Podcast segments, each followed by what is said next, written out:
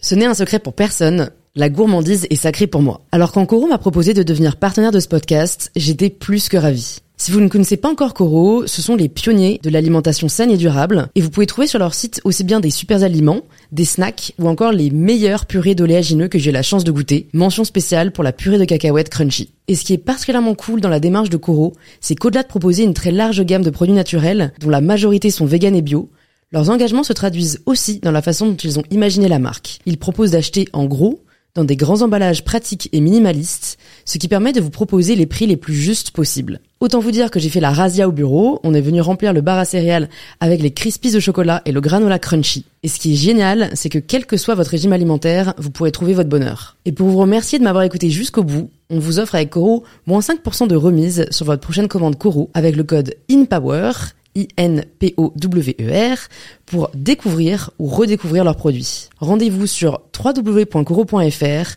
et surtout, régalez-vous.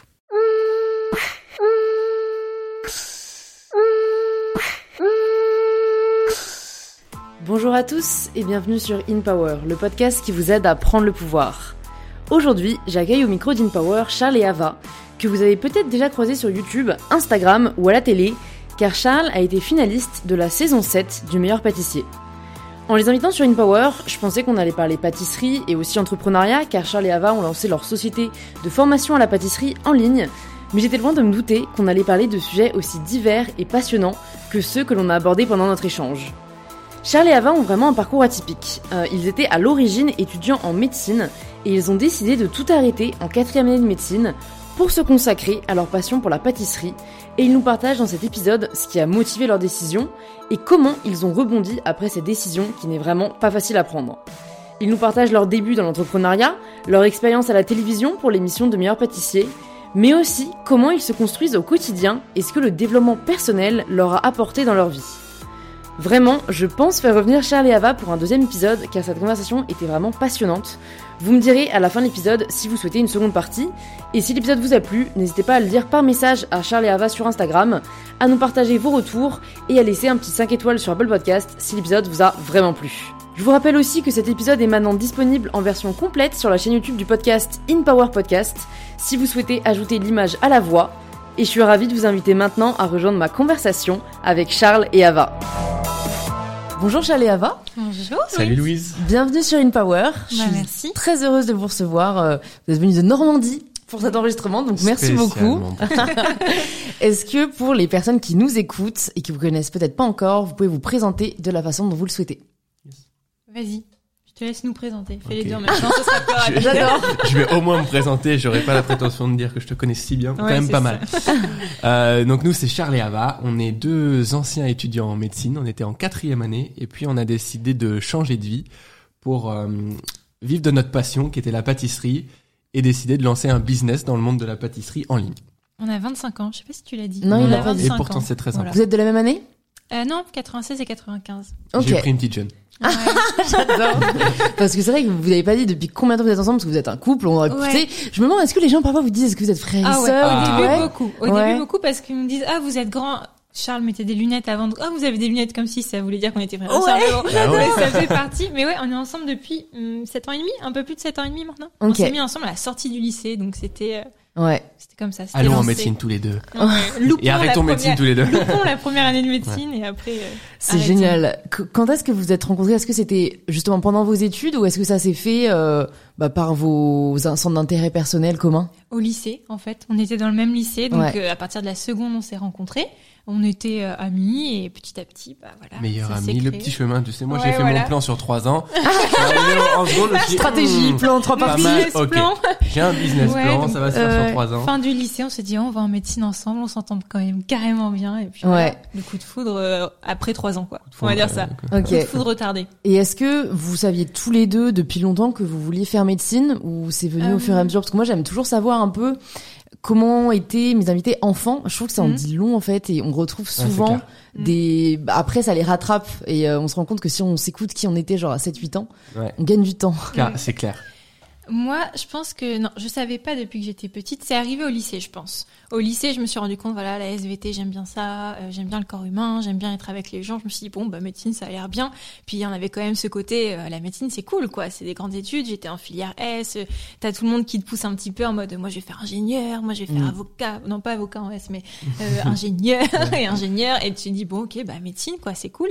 Mais avant, non, je voulais être bah, avocate, je crois, et architecte aussi. Enfin, j'ai voulu faire plein de choses, mais médecine, c'était pas mon premier souhait, quoi. Mm. Non, mais au lycée, je me souviens qu'en première, déjà, tu me disais, OK, médecine, ça me plairait bien. Mm. Moi, je me disais, OK, tu me plais bien. Donc, euh, je vais faire médecine aussi. Non, pas du tout. Je me disais, ouais, pareil, euh, le corps humain, ça me plaisait bien. Les humains me plaisaient bien de base aussi. Donc, je me suis dit, bah, ça va être le moyen de d'allier le côté euh, social qu'on aime bien et euh, un peu de challenge aussi parce qu'on Ouais. savait que c'était des études qui étaient compliquées et euh, on aimait bien ce qui était compliqué, se mettre des Mm. challenges et se dépasser. On n'est pas ce qui- forcément compète, mais on est challenge, je pense. Mm. Moi, je suis très compète. Parce que moi, je, je suis né de la compétition dans le tennis, etc. Et donc, c'était une compétition de plus pour, euh, pour moi, en tout cas. C'est ce qui nous a amené, je pense, à l'entrepreneuriat d'ailleurs derrière. hein. Ouais. C'est le Mm. côté challenge. Ouais, parce que c'est vrai que j'ai toujours vu de l'extérieur, euh, vu la médecine un peu comme une vocation, Mm. en mode attends tu te lances pas dans 10 ans d'études, euh, juste euh, bah voilà parce que tu te dis pourquoi pas. Mm. Mais c'est marrant parce que d'après ce que vous me dites, vous c'était pas une évidence. Bah, D'ailleurs c'est peut-être pour ça que vous avez arrêté après. Ouais, Mais- fait, mais- c'est ça, mais, mais, c'est 100% fou, euh, c'est fou parce que je me dis, il y a, enfin, la, la pression de l'élite et de la réussite est telle que ben voilà deux étudiants euh, Mm. qui sont en S, euh, qui aiment le challenge, se disent allons-y. Mm. Euh, alors que euh, bah, si vous aviez peut-être plus réfléchi ou si on, jamais on vous avait plus demandé ce que vous aimiez faire, c'est peut-être pas médecine auquel vous avez Mm. pensé en premier. Quoi. Ça c'est un peu fait par la force des choses. En fait, moi, ce qui m'avait, ce qui m'a manqué, parce que tu vois, tu dis, c'est 10 ans d'études, pourquoi vous êtes lancé là-dedans? Enfin, c'est ce qu'on peut se poser comme question. Et je pensais pas que les 10 ans d'études étaient si horribles, en fait. Mm. Et quand on a euh, pu rencontrer des personnes qui étaient en médecine, tu sais, il y avait les réunions euh, anciens Oui. élèves, par exemple, bah, c'est des personnes qui sont en première, deuxième année, qui en fait ne connaissent pas la suite du parcours. Moi, j'aurais aimé rencontrer quelqu'un qui est en septième année, qui nous disait, qui, qui, aurait pu nous dire, non les gars, en fait, c'est la merde, ça va être vraiment dur. Et en fait, on n'avait pas la réalité des choses. Et je pense qu'une fois qu'on a passé la première, deuxième, troisième année, on est arrivé en externat. C'était euh, là, on a vraiment compris la galère. Et euh, mais à, à la base, tu vois, les 10 ans d'études faisaient pas vraiment peur parce que je pense que c'était vraiment 10 ans cool en fait, et que c'était euh, même si euh, c'était pas ce que j'avais envie de faire depuis toute petite, bah en fait, ça allait être cool sur le passage pour Ouais. arriver à un but cool, tu vois. Ouais, Mais ouais. En fait, euh, non, pas tant que ça. Bah c'est c'est quoi la réalité justement euh, Dites-nous Ouais. euh, comment se sont passées ces quatre années? Mais c'est cool que tu poses la question parce que je pense qu'il y a vraiment des choses à dire sur ce truc-là et Ouais. on idéalise vraiment les études de médecine. On regarde Grey's Anatomy, on regarde Ouais. C'est pas comme Grey's, dit, hein. Non mais ça c'est médias, je trouve, ils Mm. vendent, mais pour plein d'autres trucs, ils vendent Ouais. une image et on fantasme beaucoup de choses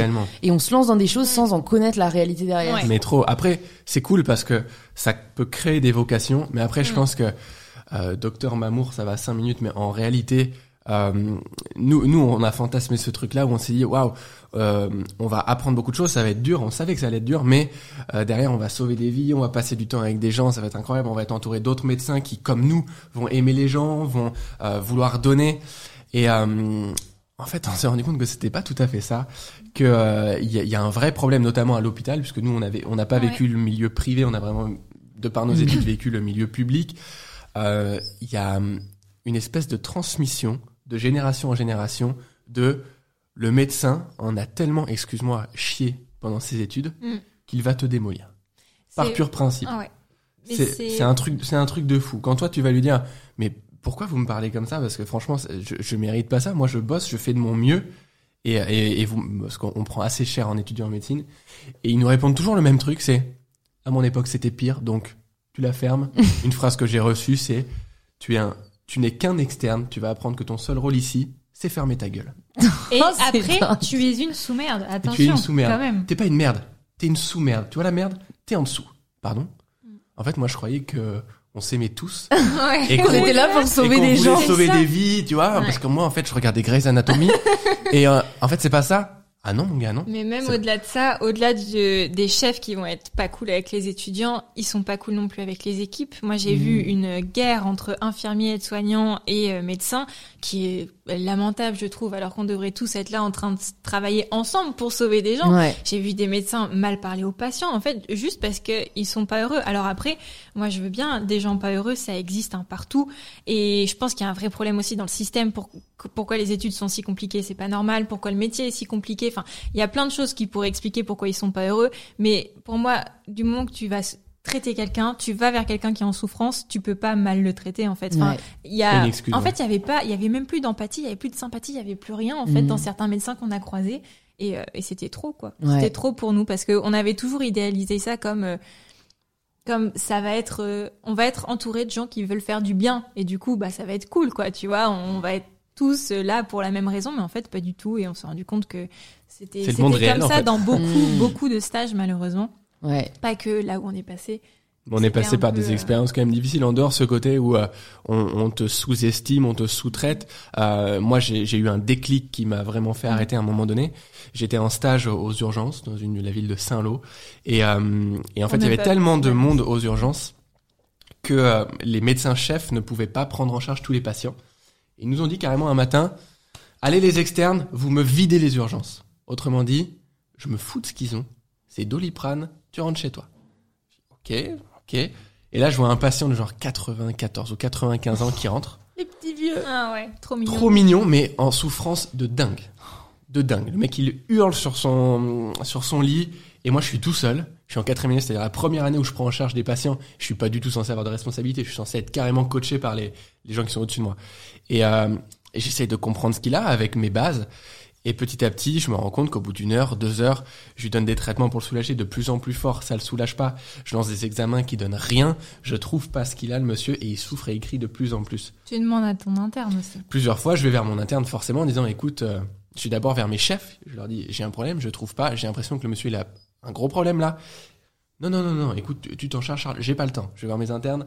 J'ai pas le temps. Euh, je vais te passer les détails. Cinq heures plus tard, il était mort. Non. et évidemment arrête. ils ont accusé qui? Bah l'externe je me suis la fait sous-merde en fait incendier. Mais comment t'as- Mais tu te rends compte que t'as tué cette personne? Mais Tu te rends compte? Toi t'es là. je te jure. Moi j'étais en PLS. J'étais comme ça. Je tremblais et là tu vois la famille qui va dans la chambre. T'es là. Le mec avait juste euh, rompu son aorte, donc la plus grosse artère du corps humain, et il se vidait devant moi pendant que je lui filais du doliprane et du codéiné. C'est horrible. Ah non, mais tu me parles d'un traumatisme. Et là, mais vraiment dans ma tête, Ouais. j'ai- un, souvenir que je garderai toujours. C'est un moment, je viens en panique voir mon chef en me disant, écoute, là, franchement, je me fous que tu me foutes une tarte parce que je viens te voir une énième fois. Il faut y aller. Et je le vois partir et, et tranquille et me dire, t'as pensé à la rupture de l'aorte Euh, non. Il vient le voir, on lui fait une échographie sur le ventre et on voit que son ventre est rempli de sang. J'avais pas pensé à la rupture de l'aorte, effectivement, puisque le mec me décrit qu'il a voulu se peser le matin, il a récupéré sa balance et en se relevant, il a eu un peu mal au dos. Ça fait typiquement hernie discale, de Bah, âge-là, bien c'est carrément possible. Donc moi, je cherche ça, tu vois. Parce que j'ai même pas vu, en fait, la rupture de l'aorte encore dans mon Bah cursus. ouais. T'as pensé à la rupture de l'aorte Tranquillement? Non? Ah bah, c'en était une. Il l'a Après- dit après qu'il soit décédé. Ouais, non, non. Ben non, il me fait l'examen, le mec était encore euh, vivant, hein. Et- juste en souffrance Et c'est trop tard, il, Bah, il a tard. pas de pu. toute façon, vu son âge, il aurait pas été opéré. Donc c'était Ouais. un peu une cause perdue, mais euh, Mais c'est C'est-à-dire que- horrible de Bah, d'avoir horrible. la la de horrible. vivre la chose et de en plus on te met la responsabilité dessus alors Ouais. que t'es allé les voir que tu leur as demandé que tu as lancé la sonnette d'alarme de quoi. fou. il y a Heureusement, juste ouais. Une senior qui ça. lui a dit quand même, euh, non mais arrêtez les gars, Charles il est tous venu nous voir, c'est notre faute. Enfin on va pas mettre ça. Mais il y a une une personne qui a fait ça. Ouais. Le mec commençait à me hurler dessus, tu vois, en mode euh, comment t'as pu attendre si longtemps avant de venir nous voir? Mais c'est pas possible, tu dois le savoir, ça, tu dois machin. Euh, je suis venu. T'arrives à un moment où t'oses même plus dire je suis venu te voir. Bah bien là- sûr. Et là, c'est vraiment grave. Ouais. Quand, quand t'en viens à ce point-là où tu as Parce peur que, de tes ouais. supérieurs qui sont là pour t'aider, il y a, il y a un vrai problème. Mm. Heureusement, quelqu'un a pris mon, mon soutien. Mais comment tu dors Mais- toi la nuit après? bien sûr. T'es là, tu Ah. te dis putain, et tu, et tu revois les enfants, les petits enfants qui sont venus au lit, genre à lui dire au revoir, papy va partir. Parce que euh, parce que quoi? Toi tu te dis forcément parce que j'ai Bah pas oui. vu le truc. Bah ouais. Alors après j'ai appris plus tard que même si je l'avais vu, un patient de 94 ans qui rompt son aorte, tu ne l'opères pas de toute façon. Tu, Mm. tu le soulages. J'aurais pu mieux le soulager, tu vois, qu'il parte plus tranquille. Mais on n'aurait pas pu le sauver, il serait Mm. décédé. Mais quand même, le mec, je l'ai vu hurler et je lui ai filé de doliprane parce que c'est tout ce que je savais faire en quatrième année. Voilà, je lui ai donné un peu plus que ça, mais c'est Ouais. pour te Ouais. schématiser le truc. Et c'est à partir de ce moment-là que tu t'es dit c'est fini? Il y a eu un autre épisode avant quand même. Ouais. Quand on était en deuxième ou troisième, Troisième année, je sais plus, on a un collègue euh, qui s'est suicidé. Euh, donc on était 200 dans la promo, c'est pas quelqu'un qu'on connaissait personnellement, mais euh, qui s'est suicidé, qui, qui s'est tiré une balle dans la tête et qui a fait une lettre à sa famille pour lui expliquer que les études de médecine l'avaient totalement détruit. Et là, tu prends deux secondes pour réfléchir. Est-ce que je suis bien où je suis?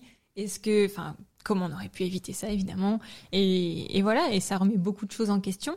Et après l'épisode du coup que toi t'as vécu euh, à Saint-Lô, évidemment on est allé voir le doyen de la fac pour lui expliquer ce qui s'était passé. Parce que nous on se dit, bah attends, ça peut arriver avec d'autres personnes, c'est horrible, c'est pas possible. Déjà ça met en danger euh, les patients et ça met Avant en tout, danger les élèves. Hein, Ouais, parce que c'est pas ouais. possible de prendre ses responsabilités, voilà, pas à notre âge, pas dans notre cursus, pas là où on en était quoi. Il en a rien eu à foutre. Il a rien eu à foutre. Le, le stage est ouvert- toujours ouvert, il s'est rien passé, euh, il y a, il y a eu aucune mesure de fait. Parce qu'en plus, ça doit pas être un cas isolé. Enfin, Bah non. j'imagine que ça doit arriver dans d'autres promos. euh, Bien sûr. D'autres problèmes arrivent dans notre promo, mais le fait que des, des jeunes étudiants en médecine prennent en charge des patients qui sont pas du tout censés prendre en charge, parce Ouais. que à partir du moment où tu es interne, donc à partir de la septième année, et encore, tu commences à prendre en charge des patients, on était en quatrième année. En quatrième Ah, année, tu as appris énormément place. de choses déjà en médecine, parce que tu as bossé beaucoup, mais en même temps, tu sais rien. hmm, Bah, tu sais tout et tu sais rien du euh, tout, ouais. Parce qu'en fait, tant que tu n'as pas appliqué tout ça, mais tu, tu juste t'es pas bon et c'est normal, tu dois passer par là. Donc tu dois être accompagné et ils le font pas parce que parce qu'ils n'ont pas le temps. Tu vois, je suis pas en train non plus de les blâmer parce que réellement il y avait énormément Ouais. de patients. Eux ils en ils en traitaient 15 par heure. C'était des machines de guerre. Ok, il y a pas de problème. Mais euh, quand on dit qu'on manque de médecins et tu sais nous on est à l'extérieur on dit ah il manque de médecins ouais il en faudrait plus. Euh, non, il manque de médecins et il y a des gens qui meurent parce qu'il manque de médecins vraiment. Tu vois Hmm. parce que c'est des gens comme moi qui finissent ou Ava par les prendre en charge parce qu'il manque de médecins et on n'est pas prêt à ça. Et Mm. du coup, bah, les gens derrière, heureusement, il avait 95 ans, mais ça aurait pu arriver sur une personne de 50 ans. Et là, j'aurais encore moins bien dormi, tu vois. Ouais. Donc, euh, Non, c'est c'est assez horrible. Et puis savoir qu'en fait, c'est un peu un- le régime de la peur. Quand tu as un problème avec ton chef, tu sais que tu peux pas aller lui parler. Tu sais que tu peux pas non plus aller le dénoncer plus haut parce que lui, sinon, il va te bloquer les portes pour ton internat. Il va parler à ses copains médecins et dire non, lui, vous l'acceptez pas ou vous validez pas son stage. Donc en fait, c'est tout un engrenage. Et on pensait être un peu des cas euh, isolés, genre oh on n'a pas eu de chance dans les stages on est tombé. Mais on a fait une vidéo sur notre chaîne YouTube où on parlait Mhm. vraiment de notre parcours et on a eu tellement de témoignages de personnes qui nous disaient que c'était arrivé pour eux exactement ou pour des collègues ou peu, peu importe. Et en fait c'est partout, ouais. c'est partout et c'est ça qui c'est ça qui fait peur quoi. Bah, c'est ça qui fait peur et c'est vrai que ce qui fait peur c'est que ça ne bouge pas c'est-à-dire Mm. que Ouais. j'ai pas l'impression qu'il y ait eu grand changement ces dix dernières années on parle de peut-être réformer les admissions parce qu'en Mm. plus j'ai l'impression que t'es pris ou t'es pas pris au petit bonheur la chance euh, que c'est pas vraiment sur dossier ou enfin Nous à notre époque c'était le concours. Après Ouais. aujourd'hui je sais pas comment ça se fait. je sais Ouais. pas, je crois qu'il y a une histoire non de APB enfin maintenant parcoursup Ouais, où euh, tu peux avoir une fac ou non euh, Ouais. tu peux être pris en médecine ou non euh, en mode aléatoire en fait, comme s'il y avait trop de demandes pour assez peu de place, alors que ce que vous me dites, c'est que non, euh, au bout des 10 ans, par contre, là, il manque des gens, donc bah, faut peut-être Ouais. en prendre plus à la base. Surtout du que t'en as pas mal qui, qui finalement font comme nous et arrêtent hein, Ouais, le cursus parce que c'est juste difficile à vivre. Mais je pense qu'il y a un vrai problème de sélection. Nous, on a été sélectionnés sur un concours qui est rempli de QCM où si tu as appris le mieux par cœur par rapport aux Ouais autres, ça. tu vas passer. Est-ce que ça fait de toi un futur bon médecin? Hmm. Mais c'est sûr que non, et ça se Mm. voit que non. De toute façon, on est la médecine française, une des meilleures médecines du monde. C'est-à-dire que techniquement, on, On est, est bon. on est les meilleurs, quasiment. Mais, mais l'humain, il est plus important. Hmm. Même en médecine, l'humain, il est plus important. Un médecin qui a beaucoup de savoir et qui en a marre de recevoir ses patients parce que il a pas fait ça pour la bonne raison. Il a fait médecine parce qu'il sait qu'il va gagner 5000 euros par mois ou je sais pas combien. Il a fait médecine parce qu'il aura un statut social et qu'il va avoir la classe et qu'on dira ouais lui il est médecin ou mon fils il est médecin. Euh, qui peuvent être les raisons un petit peu en partie pour lesquelles nous on l'a fait. Mais on a su se dire ok c'est pas les bonnes raisons Non. pour finir médecin. C'est pas ça qui fait qu'à la fin tu fais un bon médecin. Et c'est important. Et justement, le suicide de notre collègue a été un super moyen et une, une opportunité pour nous de nous dire, ok, est-ce qu'on est là parce que la vie nous a amené en médecine ou est-ce qu'on est là parce que on se dit, c'est notre vocation, on a tout pour devenir les meilleurs médecins possibles et on va aider les gens? Bah, on a répondu à cette question assez rapidement Mhm. et surtout, est-ce qu'on est prêt à faire tous les sacrifices en plus pour accéder Ouais. à ça? Là, double non. Ouais. Donc, ok, faisons autre chose, c'est pas grave si on n'est pas médecin. Ça veut pas dire que t'es égoïste si tu fais pas médecin. Tu vois, t'as un espèce de truc Ouais. aussi. Ouais. Euh, quand t'es en médecine et que tu veux arrêter, déjà, t'as piqué des places à des gens au concours. Hmm. Ça va pas bon. Nous, on se l'est pris un petit peu dans la tronche. Ouais, mais vous arrêtez en quatrième année et moi, je l'ai pas eu. Mais si vous n'aviez pas fait la première année de médecine, j'aurais gagné une place, je serais passé. Bah, t'as qu'à plus bosser, je suis désolé. Ouais, non, suis mais désolé, c'est tu pas- vois. C'est Je l'ai clair. C'est pas de votre faire faute, un hein. métier qu'on a plus envie de faire, on le ferait mal de toute façon. Donc je pense qu'ils préfèrent ne pas nous avoir comme médecin que nous avoir euh, parce qu'on a pris la place et, Ouais. et pas bien faire notre Ouais. job, tu vois. Truc de fou. Les gens qui pensent comme ça, t'as envie de leur dire. et notre ami qui s'est suicidé, t'as envie de lui dire qu'il t'a piqué ta place? Ouais. Ou alors t'aurais préféré qu'on finisse comme ça et là, Ouais. là, ok, bon, ok, là tu m'as Ouais. piqué ma place. Ouais, ouais. C'est quoi cette mentalité Non, mais ça, c'est, c'est, c'est un commentaire YouTube, non, que vous avez dû avoir, parce que Oh, ça bah m'étonne oui. pas, hein. Je vais te dire, c'est la base de la haine, hein. C'est, Twitter, Facebook, enfin. ouais, ouais, ouais. Ouais, Tout sauf Instagram pour le En coup, fait, mais- ouais, c'est plus bienveillant. Après, Ouais. enfin, c'est, c'est toujours se rappeler que pour une personne qui a le seum, euh, vous en avez des 10, Non, mais 15 c'est ou clair. 20 à peut-être pas finir comme votre collègue, quoi. C'est Parce qu'ils se posent la question, parce qu'on Ouais. les amène pas à se poser ces questions-là. Ouais. Est-ce que vous aviez euh, commencé euh, la pâtisserie pendant vos années de médecine ou c'est venu après? Je sais pas comment ça s'est euh, jugulé tout ça, parce que bon là c'était la partie un peu euh, badante. Ouais, Mais ça. il faut en parler, il faut en parler. Après, oui. heureusement, euh, ça s'est euh, amélioré. Elle euh, amène à la le belle temps, partie, mais- donc. euh, Ouais, Ouais, la ça, pâtisserie, ouais, on a commencé quand on était en médecine, mais euh, vraiment occasionnellement, quand on n'avait pas le temps de vraiment, euh, vraiment pousser euh, la passion, on va dire. On faisait un gâteau tous les deux mois, même pas trois Ouais, mois, ouais. je sais pas. Mais, euh, mais c'était mais- cool. C'était le Ouais. moment où en fait on se ressourçait, où on se calmait, où on pensait plus à ça, Ouais. parce que la médecine. euh, même quand tu travailles pas sur le papier, tu penses tout le Bah temps. quoi. ouais, Tu ouais. révises tes cours dans ta tête. C'est vraiment, euh, mais comme plein d'autres, mentale. plein d'autres de trucs, plein d'autres euh, études, hein, je pense. hein. c'est pas que euh, que la médecine. Mais ouais, on avait commencé la pâtisserie avant. On commence avant, on se dit, tiens, on aime bien, Mm. puis on aime de plus en plus, on regardait l'émission Le meilleur pâtissier, on se dit, tiens, on a envie de pâtisser Ouais. comme ça. Et puis, euh, quand il y a eu vraiment ce, ce truc à Saint-Lô où j'ai un patient qui décède et que je dis, ah bah, je, je rentrais tous les soirs de, de mon stage et je pleurais quasiment de, dans, dans mon lit. Je Ouais, disais, ça va, ça va pas. Chaton, ça va pas. Mmh. Euh, il faut que je trouve autre chose parce que là, je, je peux pas durer comme ça. Et, euh, et derrière, en fait, nous, on n'était pas très bons en pâtisserie. On aimait bien ça, mais on n'était pas très bons. Mais on s'est dit surtout, il faut qu'on change de, Ouais. de voie. Et il faut qu'on trouve un, une voie qui nous plaise et dans laquelle on peut assez rapidement se créer quelque chose qui fait qu'on peut dire à nos parents, ok, je quitte médecine. euh, Mais je pas, vais, je vais me Ouais. prendre- je vais, t'inquiète pas, j'ai un plan, je vais me prendre en charge euh, aussi financièrement.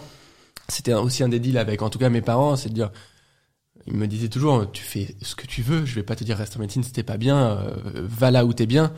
Euh, mais nous, on va, évidemment, on va pas te financièrement te soutenir à vie. C'est inté- c'est intéressant que du coup tu te lances dans la vie active. Et je comprenais très bien ça. Donc on s'est dit, ok, il existe une émission de pâtisserie qui pourrait nous faire un énorme tremplin pour derrière lancer un, un business. Donc, comme on adore la pâtisserie, bah, on va se mettre à beaucoup travailler à la pâtisserie pour essayer d'y participer et puis derrière de lancer un truc. Et c'est comme ça que c'est parti. En fait. Ah ouais, c'est fou. Donc en fait, euh, de pâtissier amateur, Ouais. vous êtes quand même dit, je pense que c'est vers là qu'on veut aller. euh, Enfin, c'est c'est En dingue fait- quoi. C'était pas du tout euh, pareil la vocation. euh, Non, il fallait trouver un tremplin pour sa santé mentale, je pense. C'était vraiment. euh, Ouais. C'est de la survie. Il y, a- il y avait, il y Hmm. avait pas le choix en fait. Il fallait trouver quelque chose et quitte à chercher quelque chose, autant trouver quelque chose d'excitant. Il y a le meilleur pâtissier, il y avait un challenge aussi. Comme t'es dans la compète, bah ça lui allait bien. Ouais. Euh, il y avait le côté aussi où on adorait Cyril Lignac, donc pour nous c'était euh, vraiment une opportunité de malade de pouvoir le rencontrer. Et euh, ouais, ça allait être une expérience de fou. Et après, euh, voilà, on s'était fait notre petit plan. Ok, tu passes au meilleur pâtissier, et bon, tu gagnes. Ça a pas été. euh, C'est arrivé en finale, c'est ça Ouais. Ouais, c'est ce qui est déjà génial, tu ouais vois. c'est clair. Mais euh, et on a eu notre petit plan. Après, on fait notre chaîne YouTube et puis euh, et puis au final tout s'est mis en place et puis Ouais. euh, on s'est rendu compte qu'on était hyper hyper bien dans. C'est là qu'on a eu de la chance en fait. Ouais. Bah, C'est c'est que ça clair. nous a vraiment plu. C'est-à-dire Ouais. que Ouais. on s'y lancé un peu comme dans la médecine. Bah, faut choisir un truc, on y va. Et en fait, on se rend compte que la pâtisserie nous a beaucoup plus plu que la médecine. Et ça, c'est un, un truc qu'on a retenu dans la vie. En fait, c'est que pour trouver ce que t'aimes, il faut multiplier les expériences. Ouais. Tu, tu, c'est difficile, je trouve, à 17 ans, 18 ans, quand t'arrives Ouais. euh, en terminale, de dire ah moi, c'est sûr, je veux faire ça. C'est là. T'as de la chance si t'as déjà eu des expériences de vie qui te prouvent que vraiment c'est là-dedans que t'es bon. Mais déjà rien ne te dit que ça va réellement durer. Et Mm. j'ai envie de dire, c'est pas grave. Et euh, l'avantage de notre génération, c'est qu'on peut faire exactement ce qu'on veut Hmm. euh, avec YouTube, avec les différents réseaux sociaux. On peut faire énormément, énormément de choses. Et nous, on sait qu'aujourd'hui, on est dans la pâtisserie, on est toujours passionné par ça, on adore. Mais on, on se laisse l'opportunité qu'un jour, ce soit plus le cas. Et peu importe, en fait, on sait qu'on sera capable de faire n'importe quoi. Et ça, c'est un truc qui nous a vachement apaisé de nous dire, Ouais. Ok, on aime ça aujourd'hui, et c'est super, on va à fond. Si un jour on aime moins, bah, c'est c'est ce qu'on pensait déjà à l'époque quand on a arrêté médecine pour la pâtisserie. C'était bon bah au pire on trouvera autre chose parce Ouais. qu'on peut toujours trouver quelque chose quoi. Tant Ouais. qu'on n'est pas bien quelque part, euh, il y a forcément mieux ailleurs, je pense. C'est vrai, et je pense qu'en effet, on peut se mettre la pression. Enfin, tu vois, moi, même moi, là, direct, je me suis dit, euh, c'est fou, vous êtes dans- lancé dans la pâtisserie un peu comme une bouée de secours, Ouais. mais vous avez pu vous rendre compte qu'en fait, euh, enfin voilà, la pâtisserie, ouais. c'est, Ouais. euh, moi, j'ai reçu des chefs pâtissiers sur mon podcast, une discipline, une rigueur. Ouais. Enfin, voilà. ça- Après, bon, vous avez fait médecine, ça reste. tu vois, Mais la ça rigueur, nous vous a trop aidé. tu vois. Ça nous a aidé. Mais je pense, je pense vraiment. Mais Mm. et donc, on aurait, vous auriez pu vous rendre compte que ça vous plaisait pas. Mais en fait, vous l'avez très bien dit. Au pire, bah, ça vous plaisait pas. Ouais, c'est ça. Peut-être qu'en faisant le meilleur pâtissier, tu serais rendu compte qu'en fait, bah, t'aimais le journalisme, Non, que enfin, voilà, et du coup, vous auriez pu euh, faire autre chose, quoi. En fait, on a calculé, on s'est dit, on n'a rien à perdre parce qu'on n'a rien. Ouais. En fait, à part euh, être ensemble, on était, on n'avait pas, on n'a pas contracté d'emprunt pour faire nos études. On a eu la chance d'avoir nos parents. Euh, notre appartement, c'est pas nous qui le payons, donc de toute façon, on n'avait rien à perdre. Tu vois, on n'avait Mm. pas d'animaux, on n'a pas d'enfants, on n'a rien. Donc au pire, on retourne à rien. C'est pas grave. Ouais, ouais, ouais. Donc, Mais je crois on a a- eu la chance par rapport à ça aussi. Il y a quand même un vrai message à faire passer, c'est que nous, on l'a vu en mode on n'a rien. Mais en vrai, plein de gens, et euh, je vois ça aussi des gens qui ont leur métier. Aujourd'hui, on reçoit beaucoup de messages de gens qui sont avocats, Ouais. médecins et qui nous disent Help, vous avez fait comment? Parce que moi, je me sens trop mal et je sais pas comment faire la transition. Et en fait, nous, quand on était en médecine, on se disait à nous-mêmes bah, on n'a rien, donc on n'a rien à perdre. Mais il y a plein de gens qui se disent j'ai tout, j'ai un salaire, j'ai un Mm. statut social et tout. Mais en fait, si t'es pas heureux dans ce que tu fais, t'as rien. T'as rien. Hmm. Et ça, je trouve que c'est hyper important. Faut arrêter de, Ouais, de mettre de la valeur sur des choses qui n'en ont pas. Hmm. Un statut social, si t'es malheureux dans ce truc-là, Ça ça sert à rien. rien. Tu gagnes t'as un gros salaire, super, t'es heureux. Non, alors t'as rien. Ouais. Et tu vois, et à partir de là, tu peux faire des bons choix. Qu'est-ce qui va te rendre heureux? Pas qu'est-ce qui va te rapporter plus d'argent. Qu'est-ce qui, qu'est-ce que, qu'est-ce qui fait que tu vas te lever le matin et tu te dis putain, c'est trop Ouais. bien. Je suis content de passer cette journée. Euh, je sais pas combien je vais gagner, mais je sais que je vais m'éclater toute la journée. Je vais faire ce dans quoi je suis bon, ce que j'aime, et je vais au passage certainement aider des gens parce que dans l'entrepreneuriat notamment, ce dans quoi on s'est lancé nous, tu te rends compte que tu peux pas réussir si t'aides personne. Hmm. Il faut vraiment mettre le focus sur les autres et un peu d'arrêter Mm. de mettre sur toi. Et je pense que ça c'est un c'est un truc que nous on a appris et je pense que tout le monde n'a pas la chance d'avoir vécu ce qu'on a vécu pour apprendre ça. Ouais. Et c'est un message qu'on essaye de faire un peu passer parce qu'il y a plein de gens qui sont pas bien dans ce trop qu'ils de font gens Ouais. malheureux, quoi. Ouais. dans des études ou dans un job et qui se disent Mm. ouais mais je gagne euh, mes 2000 euros par mois et je peux pas arrêter ça parce que c'est tout non c'est pas Bah, tout c'est, ça me Mm. fait penser, euh, moi je médite depuis euh, presque un an, et euh, il y a une méditation, c'est euh, relâcher la peur de manquer.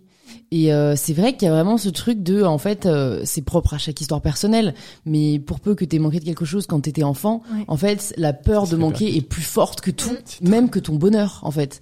Et clair. ça, je pense que c'est pour les personnes qui nous écoutent, qui sont dans cette situation, c'est vrai que c'est là-dessus qu'il faut travailler, Ouais. euh, par la méditation, par euh, des thérapies, enfin voilà, il y a plein de Mhm. manières différentes de le dépasser. Ouais. Mais c'est vrai que sinon, tu te traînes un boulet au pied. Oh. Euh, et en effet, qui t'empêche d'atteindre l'important, comme vous ouais. l'avez dit, d'être épanoui, Mm. d'être heureux, quoi. parce que ça reste le fond important pour tout le monde je pense Mm. Ouais. être Bah, heureux ouais.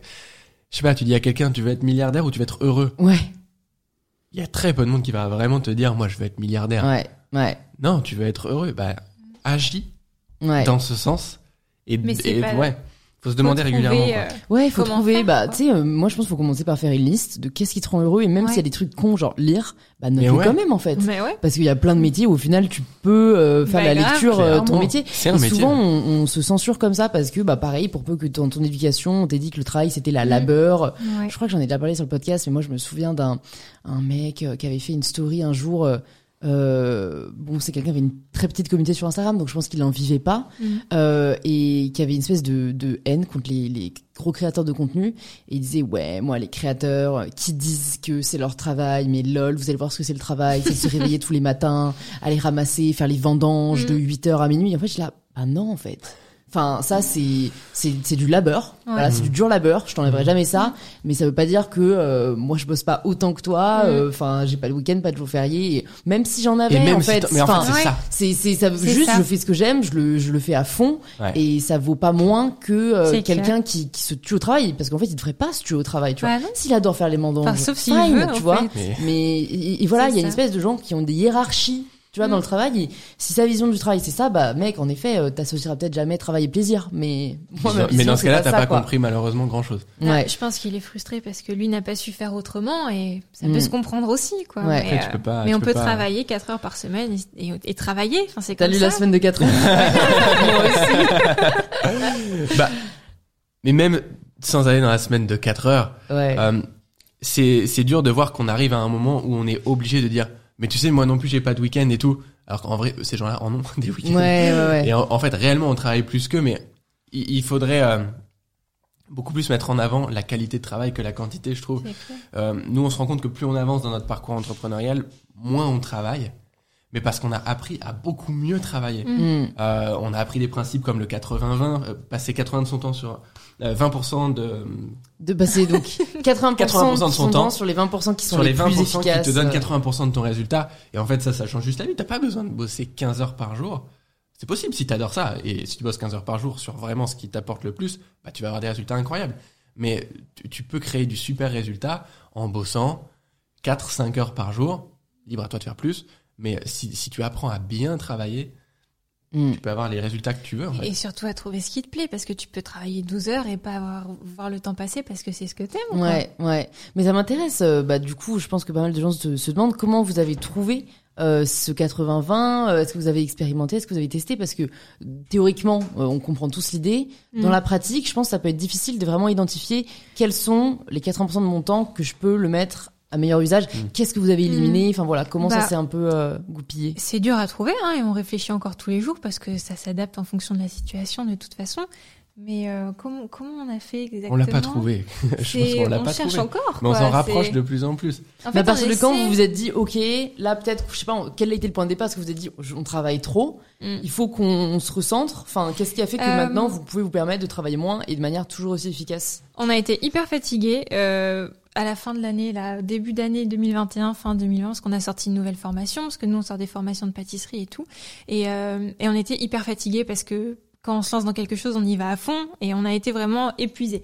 Et, euh, et je pense qu'on a réfléchi, on était vraiment à la traîne, on se rendait compte qu'on était plus efficace, et on s'est posé la question parce qu'on en fait euh, pas mal de développement personnel, des, je sais pas si tu connais David Laroche, Ouais. euh, Max Piccinini, tout ça, on regarde pas mal de vidéos et, et d'eux. Et euh, il parlait vachement de la zone de génie en fait. Où est-ce que tu te sens bien et où est-ce que tu es efficace? Et quand tu trouves, par exemple Charles, ça va être vachement la créativité, créer des nouveaux projets, euh, euh, faire des plans comme ça, c'est vraiment son Mmh, truc, bienvenue au tu vois. ça c'est son truc et il est bon là-dedans. Et si il se concentre là-dessus et qu'il élimine le reste où il est pas vraiment très bon, genre euh, un peu tout ce qui est organisation, c'est pas trop son truc, On il vaut pas mieux me le déléguer mais- à moi. Non mais tu vois, c'est pas grave. Et en fait, si tu te concentres sur ta zone où t'es bien, où tu te sens bien et où t'es efficace, bah petit à petit, tu te rends compte que t'as besoin de moins de travailler parce que tu le fais hyper bien en fait. Mm. Et le reste, bah soit tu as la chance de pouvoir le déléguer ou d'être à deux et du coup l'autre, bah on a la chance nous d'être assez Complémentaire. compatibles, euh, complémentaires. Voilà, j'ai- j'aime pas ce qu'il fait et il aime pas forcément ce que je fais et pas ça tombe fait. bien, tu vois. non, mais tu vois. Après, J'aime pas trop son travail. hein, mais, euh, Non, non, non, pas. J'aime pas ce bonhomme, sens. mais bon, il me comprend. mais, mais tu vois, quand on trouve un peu là où on est, là où on se sent bien et où Mm. on est assez doué, bah, ça vient un peu tout seul, je pense. Mais ouais. on cherche encore tous les jours hein, pour s'améliorer de toute façon. On n'est pas encore au top de ce qu'on peut faire, mais, euh, mais en tout cas, ça nous, en- ça nous rend heureux et je pense que c'est le plus important. Mais je pense qu'encore une fois, ça passe par plein d'expériences. Tu vois, quand je dis qu'aujourd'hui on l'a pas encore trouvé, euh, en début d'année, on a essayé de sortir dans, dans notre entreprise des nouveaux types de produits. Et en fait, on s'est rendu compte que ça nous demandait énormément d'énergie et que en termes de satisfaction pour nous, ça nous en a rapporté pas tant que ça. Et en termes de résultats aussi, parce que quand- on est une entreprise, il faut quand même que chaque action rapporte un minimum de résultats financiers. C'était pas non plus euh, si génial que ça. Donc, bah, tu te dis, ok, bah ça, ça fera pas partie de mon 80-20 parce que tu l'as expérimenté. Mais quand on a eu l'idée de base de faire ce nouveau produit, on s'est dit, c'est génial. Ça Et puis une fois que tu l'as fait, tu dis, ah bah non, en fait, c'est pas si, c'est pas si génial. Donc c'est ok, bah, Ouais. t'arrêtes. Ouais. Il faut, faut, faut être capable d'arrêter et de se dire, ah ok, là je vais plus dans la bonne direction. Et c'est en fait, je crois que c'est Max Piccinini justement qui disait qu'en fait, dans ta vie, tu dois être un petit peu comme le capitaine d'un bateau, euh, d'un voilier, et qu'en fait, le vent va forcément de temps en temps te faire dériver. Euh, le très bon capitaine, c'est pas celui qui dérive jamais, c'est celui qui est capable le plus rapidement de se rendre compte qu'il est en train de dériver et de remettre le cap sur son réel objectif. Mm. Donc, c'est ok que ton objectif change. Moi, j'ai j'ai toujours cru que si j'avais un objectif à 10 ans et que 6 mois après c'était plus le même, bah, c'est que j'étais nul, c'est que j'avais mal fixé mon objectif à 10 ans. Non, c'est bien d'avoir des objectifs.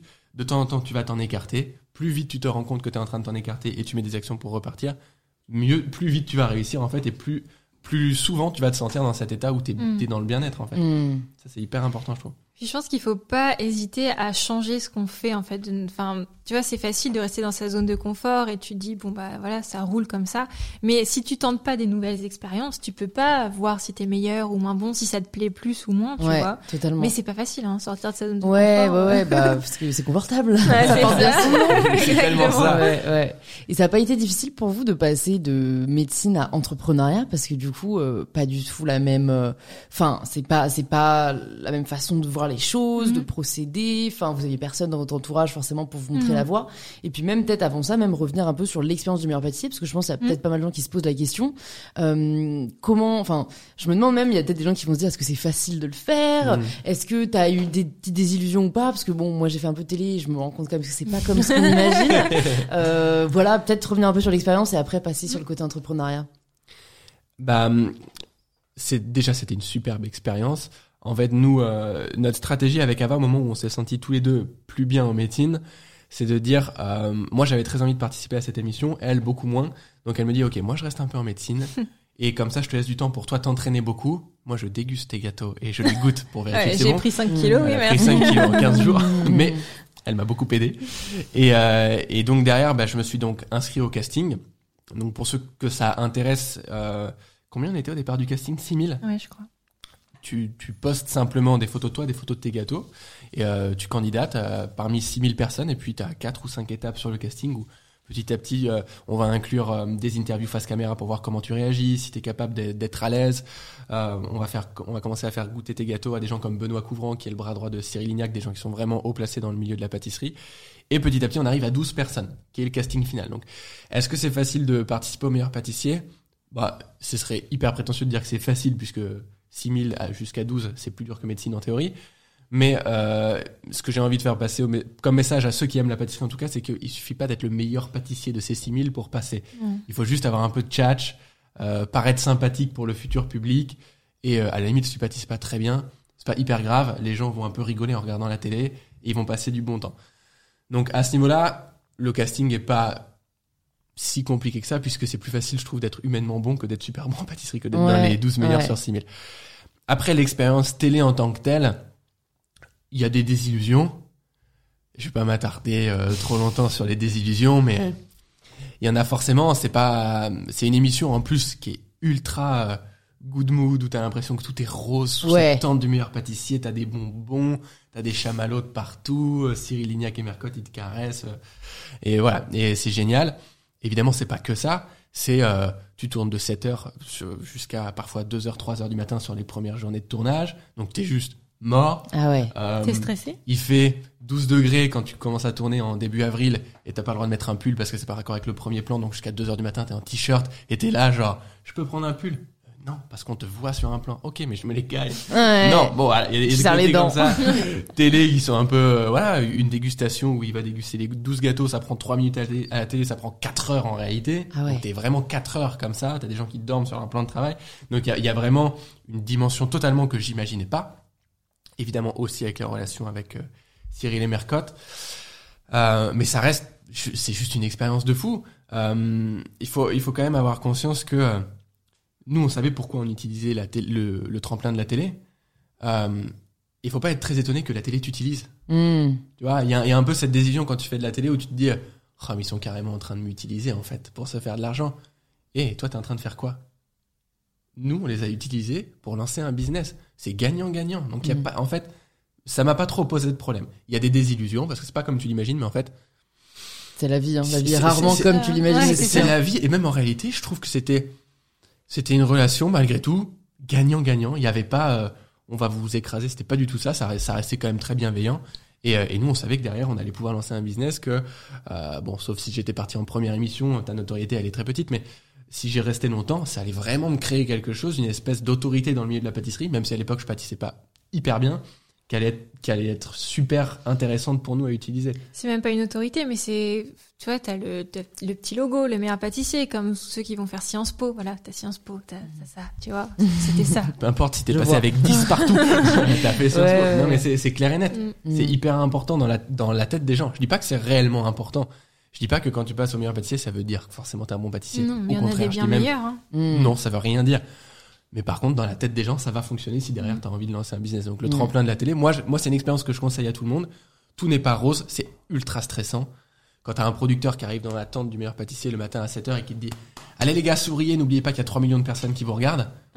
tu as envie de le regarder en mode Tu veux que je souris parce qu'ils sont 3 millions ou tu veux que je me sente bien? Ouais. Non, Encore une fois.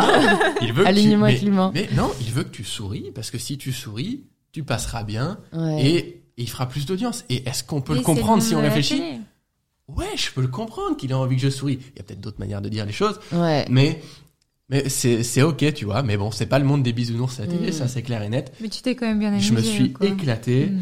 Euh, je T'en avais besoin je- aussi, quoi. j'en ai eu besoin. Je sais pas si je referais ce genre de concours parce que franchement. Euh, mon cortisol est monté d'un coup en termes de stress. C'était c'était vraiment compliqué. J'avais Ava tous les après chaque épreuve. Viens me Oh chercher. J'en Ah peux ouais. peux plus, c'est dur, c'est dur. Elle me disait tiens, tiens, parce que c'est- c'était important, c'était une vraie expérience à vivre jusqu'au bout. Mais euh, c'est pas des expériences faciles, mais tu sors plus grand de ce genre de Mm. truc et euh, ça t'apprend des choses sur toi, ça t'apprend des choses sur la vie, ça, te- ça, te- ça te forge quoi. Mm. Ça C'est- dure combien top. de temps tout le tournage? Enfin, si toi là t'es resté jusqu'au Sept final. semaines. Ah ouais, quand même. Je me Ah, souviens parce que j'étais toute seule à la maison, Ouais. en médecine toute Parce seule. que, parce que du coup, tu, tu dors là-bas tous les jours. C'est vraiment Ouais. euh, le, la colonie, quoi. euh. Ouais, carrément. Tu dors. Après, avec euh, le Covid, je sais pas comment ça se passe. Je sais pas comment c'était Ouais. cette année, mais tu dors à 15 minutes de la, de- du lieu de tournage. Et surtout, t'as pas le droit d'accueillir du monde extérieur. Donc, euh, Si, mais pas pour dormir. pas pour dormir. Donc, le, le week-end, on tournait pas. Donc, le samedi, elle pouvait passer la journée avec moi quand même. Donc, sur les 7 semaines, on s'est vu quand même 3-4 fois. Ouais, mais j'avais de la chance d'habiter à Caen, parce que maintenant qu'on est à Toulon, enfin ceux qui vivent qui vivait à hyper Marseille. loin, tu vois pas Ouais. ta famille pendant Euh, cette Sa semaine. femme Ouais. ne, ne venait pas faire l'aller-retour Bah ouais, tous les ouais, samedis ouais, de. Marseille, forcément. Donc, j'ai envie de dire, c'est beaucoup plus dur pour celui qui reste que pour celui qui est en train de vivre une aventure quand même assez folle. Ouais. T'es tellement en dehors de tes repères que finalement, tu te- le temps passe plus vite, j'imagine, que Ava qui est restée quand même, et moi je souligne ça toujours, euh, elle me laisse aller faire le truc que, que j'aime parce qu'elle sait que c'est bien pour moi. Elle reste dans un truc qu'elle aime pas parce qu'elle sait que ça me permet de vivre cette expérience-là. Donc j'ai une chance quand même qui est, qui est assez incroyable. Et en plus, elle nous garde cette sécurité en mode, bah, si ton truc ça marche pas du tout, on garde un petit un backup en médecine quand même. non mais Ouais, parce que toi, du coup, à ce moment-là, t'avais quit, quoi. Moi, j'ai dit à Ava, Ouais, ouais, ouais. Enfin, si ça marche pas cette Ouais. émission, je ne reviens pas. Ouais. Je vais, je vais mal finir, tu vois, Hmm. si, je, si je reste là-dedans. Elle se sentait mal, mais Moins mal. Non, moi, c'est ça terrible, allait hein. mieux, Ouais, ouais. ouais. Ava est plus euh, capable, euh, ça se passe. capable bon. de rester Ouais, ok ouais, avec des trucs avec lesquels elle n'est pas foncièrement ok. Après, c'est pas moi qu'on est traité- qu'on a traité de sous-merde non plus. Non. Oui, vous avez pas eu les mêmes expériences et euh, vous avez pas la même, euh, enfin, Non, perception des choses, mais. Après, le médecin en question te dirait peut-être que toi, t'étais pas une sous-merde, c'est pour ça. Ouais, voilà. Mais- Non, on n'a pas vécu les mêmes Ouais. expériences, mais en tout cas, je suis reconnaissant quand même d'avoir eu cette opportunité, qu'elle me l'ait, qu'elle me l'ait laissée et que voilà. Après, Donc- peut-être qu'en médecine, ah, excuse-moi. Non, vas-y, J'allais vas-y. dire peut-être qu'en médecine, c'est différencié entre une femme et un homme. Enfin, je sais pas, moi, j'ai j'étais moins agressée quand même par les chefs que Charles. Et je pense qu'il y a aussi le Ah. côté. euh, Pour une fois. bah, c'est là. Non, mais pour une fois. Mais c'est pas Ouais, faux en même mais temps. par Ouais. contre, t'as le côté, euh, tu vas pas non plus être un super médecin. Tu vois, moi, je l'ai ressenti Oui. ça. Oui, on Un fait peu- quand même euh, ok, la, la Ouais, différence. un peu. euh, Tu vas faire peut-être plus de papier, mais euh, Mais c'est Bah, surtout chez les mais du coup, j'étais moins agressée en contrepartie, tu vois. ouais, ouais, ouais. C'est pas ouf non plus. Hein, Et quand les patients lui demandent quand le médecin arrive, C'est moi le médecin. mais non, mais c'est moi. Mais non, vous, vous êtes vous l'infirmière. êtes l'infirmière. Bah non. Même si c'est un super métier, hein, mais moi, Ouais. c'est médecin, tu vois. Ouais. Mais bon, c'est un autre débat. Quoi. Ouais, c'est un autre débat, c'est vrai. Ouais. Malheureusement, on le Mais retrouve ça dans tous les existe, hein. Mais métiers. c'est un gros débat. un gros débat. Là, tu, tu n'en finis pas. Et du coup, donc tu termines euh, bah, en, en avril, mai, en fin mai, quoi ou début ouais, juin début juin. Début 10 juin. 9 juin. Et là, qu'est-ce que vous vous dites euh, Charles est derrière en finale, ça va T'as pas trop mal vécu euh, la finale? je crois que t'étais content que ce soit fini aussi. Je préfère qu'on n'en parle pas. Non, mais sinon, très bien vécu. De, de l'extérieur, moi je me dis c'est ouf, il allait en finale, mais j'imagine que toi, quand tu le vis, t'as le seum un peu de pas avoir gagné, quoi. En vrai, je pensais le vivre comme ça et je l'ai vraiment vécu en mode c'est ouf, je suis allé en finale. Trop cool. Ce que, ce que je cherchais aussi, et- on a été clair avec Ava, c'est il faut que tu restes le plus longtemps possible Mm. pour qu'on te voit, Mm. pour que tu restes dans l'esprit des gens, pour que derrière nous, on a toujours eu cette euh, ambition. Le jour quasiment où on a arrêté médecine, j'ai dit à Ava, ok, j'ai quelques idées de ce qu'on peut faire, il faut que je participe, bon ça c'est la première étape, mais derrière, il faut qu'on laisse une chaîne YouTube, et je pense que ce serait trop cool de créer de la formation en ligne de pâtisserie, parce qu'en fait, en essayant de se former pour le meilleur pâtissier, on s'est rendu compte que il existait assez peu de support pour vraiment apprendre à comprendre la pâtisserie et vraiment à la maîtriser. T'as des chaînes YouTube de recettes de pâtisserie, mais vraiment, pourquoi le beurre chimiquement il se passe ça quand tu fais ça? Ça, il y avait pas du tout. C'est notre côté un peu scientifique, tu vois, de la médecine. On avait besoin de comprendre en fait pourquoi euh, tu mélanges des œufs, de la farine, ça va faire ça en fait. Mm. Et ça, on savait pas où trouver en fait Mm. les. Ça n'existait pas? Ouais. À part à l'école, vraiment de pâtisserie, si tu veux passer ton CAP. C'était pas notre délire on- de et- retourner et en études. Ouais, vous aviez donné. et, euh, et du coup, on s'est dit, bah, ce serait trop bien parce que ça n'existe pas qu'on crée à terme des formations en ligne de pâtisserie qu'on Mm. vendra bah, à travers notre chaîne YouTube, notre compte Instagram qu'on va Ouais. créer, etc. Donc, C'est fou, donc t'avais déjà toutes ces idées avant Ouais. de même faire le premier épisode de l'émission, quoi. Ouais, ben en fait parce qu'il y a eu quand même un petit temps, euh, j'ai arrêté médecine en janvier, mi-janvier je crois, Ouais. et, euh, et le casting a commencé début février et s'est étalé jusqu'en fin mars je crois, Mm. avec un tournage début avril. Et donc j'ai eu quelques semaines où en fait je faisais plus rien, à part m'entraîner en pâtisserie, mais je m'entraînais pas non plus 15 heures par jour. Donc j'avais beaucoup de ce qu'on appelle aujourd'hui le thinking time, Mm. qui, qui, qui est important de prendre à toute étape de ta vie, de te poser avec toi-même et dire ok c'est bien que j'ai une passion et tout, mais c'est quoi mon plan? C'est quoi ma stratégie pour, euh, pour que ça aboutisse à quelque chose? Et c'est là qu'on a commencé à réfléchir à tout ce qu'on pouvait faire derrière. Et ces semaines de préparation font notre réussite jusqu'à aujourd'hui, en fait. Ouais. C'est ces mois-là les plus importants. Mm. Quand tu es en train d'établir ta stratégie, de réfléchir à qu'est-ce qui est en accord avec toi, qu'est-ce que tu as envie de faire, qu'est-ce que tu pas envie de faire. Et après, tu vas. Après, il faut mettre les actions en place, c'est autre chose. Mais évidemment, on, on savait très bien que s'il passait au meilleur pâtissier, il y aurait une meilleure notoriété. Et pour lancer des projets, même la chaîne YouTube, c'est beaucoup plus facile de partir avec un petit bagage de personnes qui te reconnaissent Ouais. plutôt que euh, tu pars de rien, quoi. Ouais. Même si c'est faisable et chapeau à tous ceux qui, qui le font, tu vois. Mm. Mais, euh, mais nous, on s'était dit, bon, ça peut être cool. Ouais. Une bonne expérience et en même temps, ça nous aidera dans notre Ouais. potentiel euh, métier, tu vois. Et c'est difficile- elle a été diffusée quand l'émission? Parce que tu termines début juin. Ah et oui, elle en est plus, diffusée, c'est longtemps après, je crois. Elle, elle a commencé en septembre. Ouais. 10 Ok, septembre, donc ça va. 12 septembre, quelque Ouais. chose comme ça. Et, euh, et du coup, nous, on a eu le temps entre euh, 10 juin et 10 septembre de se dire, OK, là, il faut qu'on crée du contenu YouTube Ouais. pour quand même apparaître sur le paysage pour que le jour où les gens regardent la première émission, ils se disent, OK, qu'est-ce qu'il fait ce Charles du meilleur Ouais. pâtissier? Quand ils vont taper Charles le meilleur pâtissier, ils tombent sur une chaîne YouTube qui est déjà un peu fournie. Ouais. Charles et Ava, pour le coup, ils s'attendaient pas à avoir le- quelqu'un non, côté, mais, mais... ça a été notre gros challenge à ce moment-là. Ouais. Et Ah ouais. euh, Ava a rencontré des, des problématiques euh, de euh, syndrome de l'imposteur, de qu'est-ce que je fais là, parce que c'est c'est tout toi, les gens ils te veulent toi. Et en fait, on s'est rendu compte que non, les, les gens étaient prêts à accepter n'importe qui, ils s'en foutaient. Donc elle a dépassé pas mal de challenges perso à ce niveau-là qui Ouais, hyper c'était intéressants pas pour elle. facile, mais euh, surtout euh, les, les petites en fait, les petites jeunes qui étaient un peu tombées amoureuses de Charles et tout, et je recevais des commentaires sur YouTube. Je vais pas le dire parce que c'est mal poli, mais genre je me faisais insulter gratos quoi, juste Ouais. parce que j'étais avec Charles du meilleur pâtissier, tu vois. Ouais. Ava, Mais t'es bon. une. Ah bon Ouais. Ah bon, je savais Eh ben, pas. tu m'apprends quelque chose? Gratuitement. Ouais. Et Mais comment t'as allait. dépassé cette euh, phase justement? C'est vrai que j'imagine. euh, Enfin, tu te dis, mais attends, c'est. Enfin, moi, je suis personne entre guillemets, Ouais, alors ça. que en fait, depuis le début, Mm. tu réfléchissais la strat avec Charles, tu vois? Bah, ce qui a été cool, c'est que Charles m'a intégré dès le début, quoi. On a tout de suite tout fait à deux, et je pense que les gens, en fait, on leur a pas laissé le choix. Et Ouais. petit à petit, bah, ça s'est instauré. Après, euh, il y avait beaucoup plus de personnes bienveillantes que, que les autres, tu vois. Mais euh, non, ça s'est fait petit à petit. Euh, on a commencé les ateliers à deux, les démonstrations aussi de pâtisserie, quand on pouvait encore faire des choses en physique euh, Ouais, ouais. en France. Mais Parce que euh, vous vous êtes dit, donc le 10 septembre, on lance la chaîne YouTube, le compte Instagram, tout ça s'est fait en même temps. Euh, non, on a lancé le compte. Insta euh, bien avant, je crois, euh, début juillet, un truc comme ça. Euh, notre première vidéo YouTube, c'était le 29 août. D'accord. euh, Et là, vous aviez le droit de dire que c'était Charles du meilleur pâtissier Non, Non. c'était Charles et Ava. C'était Charles et Ava. Ouais.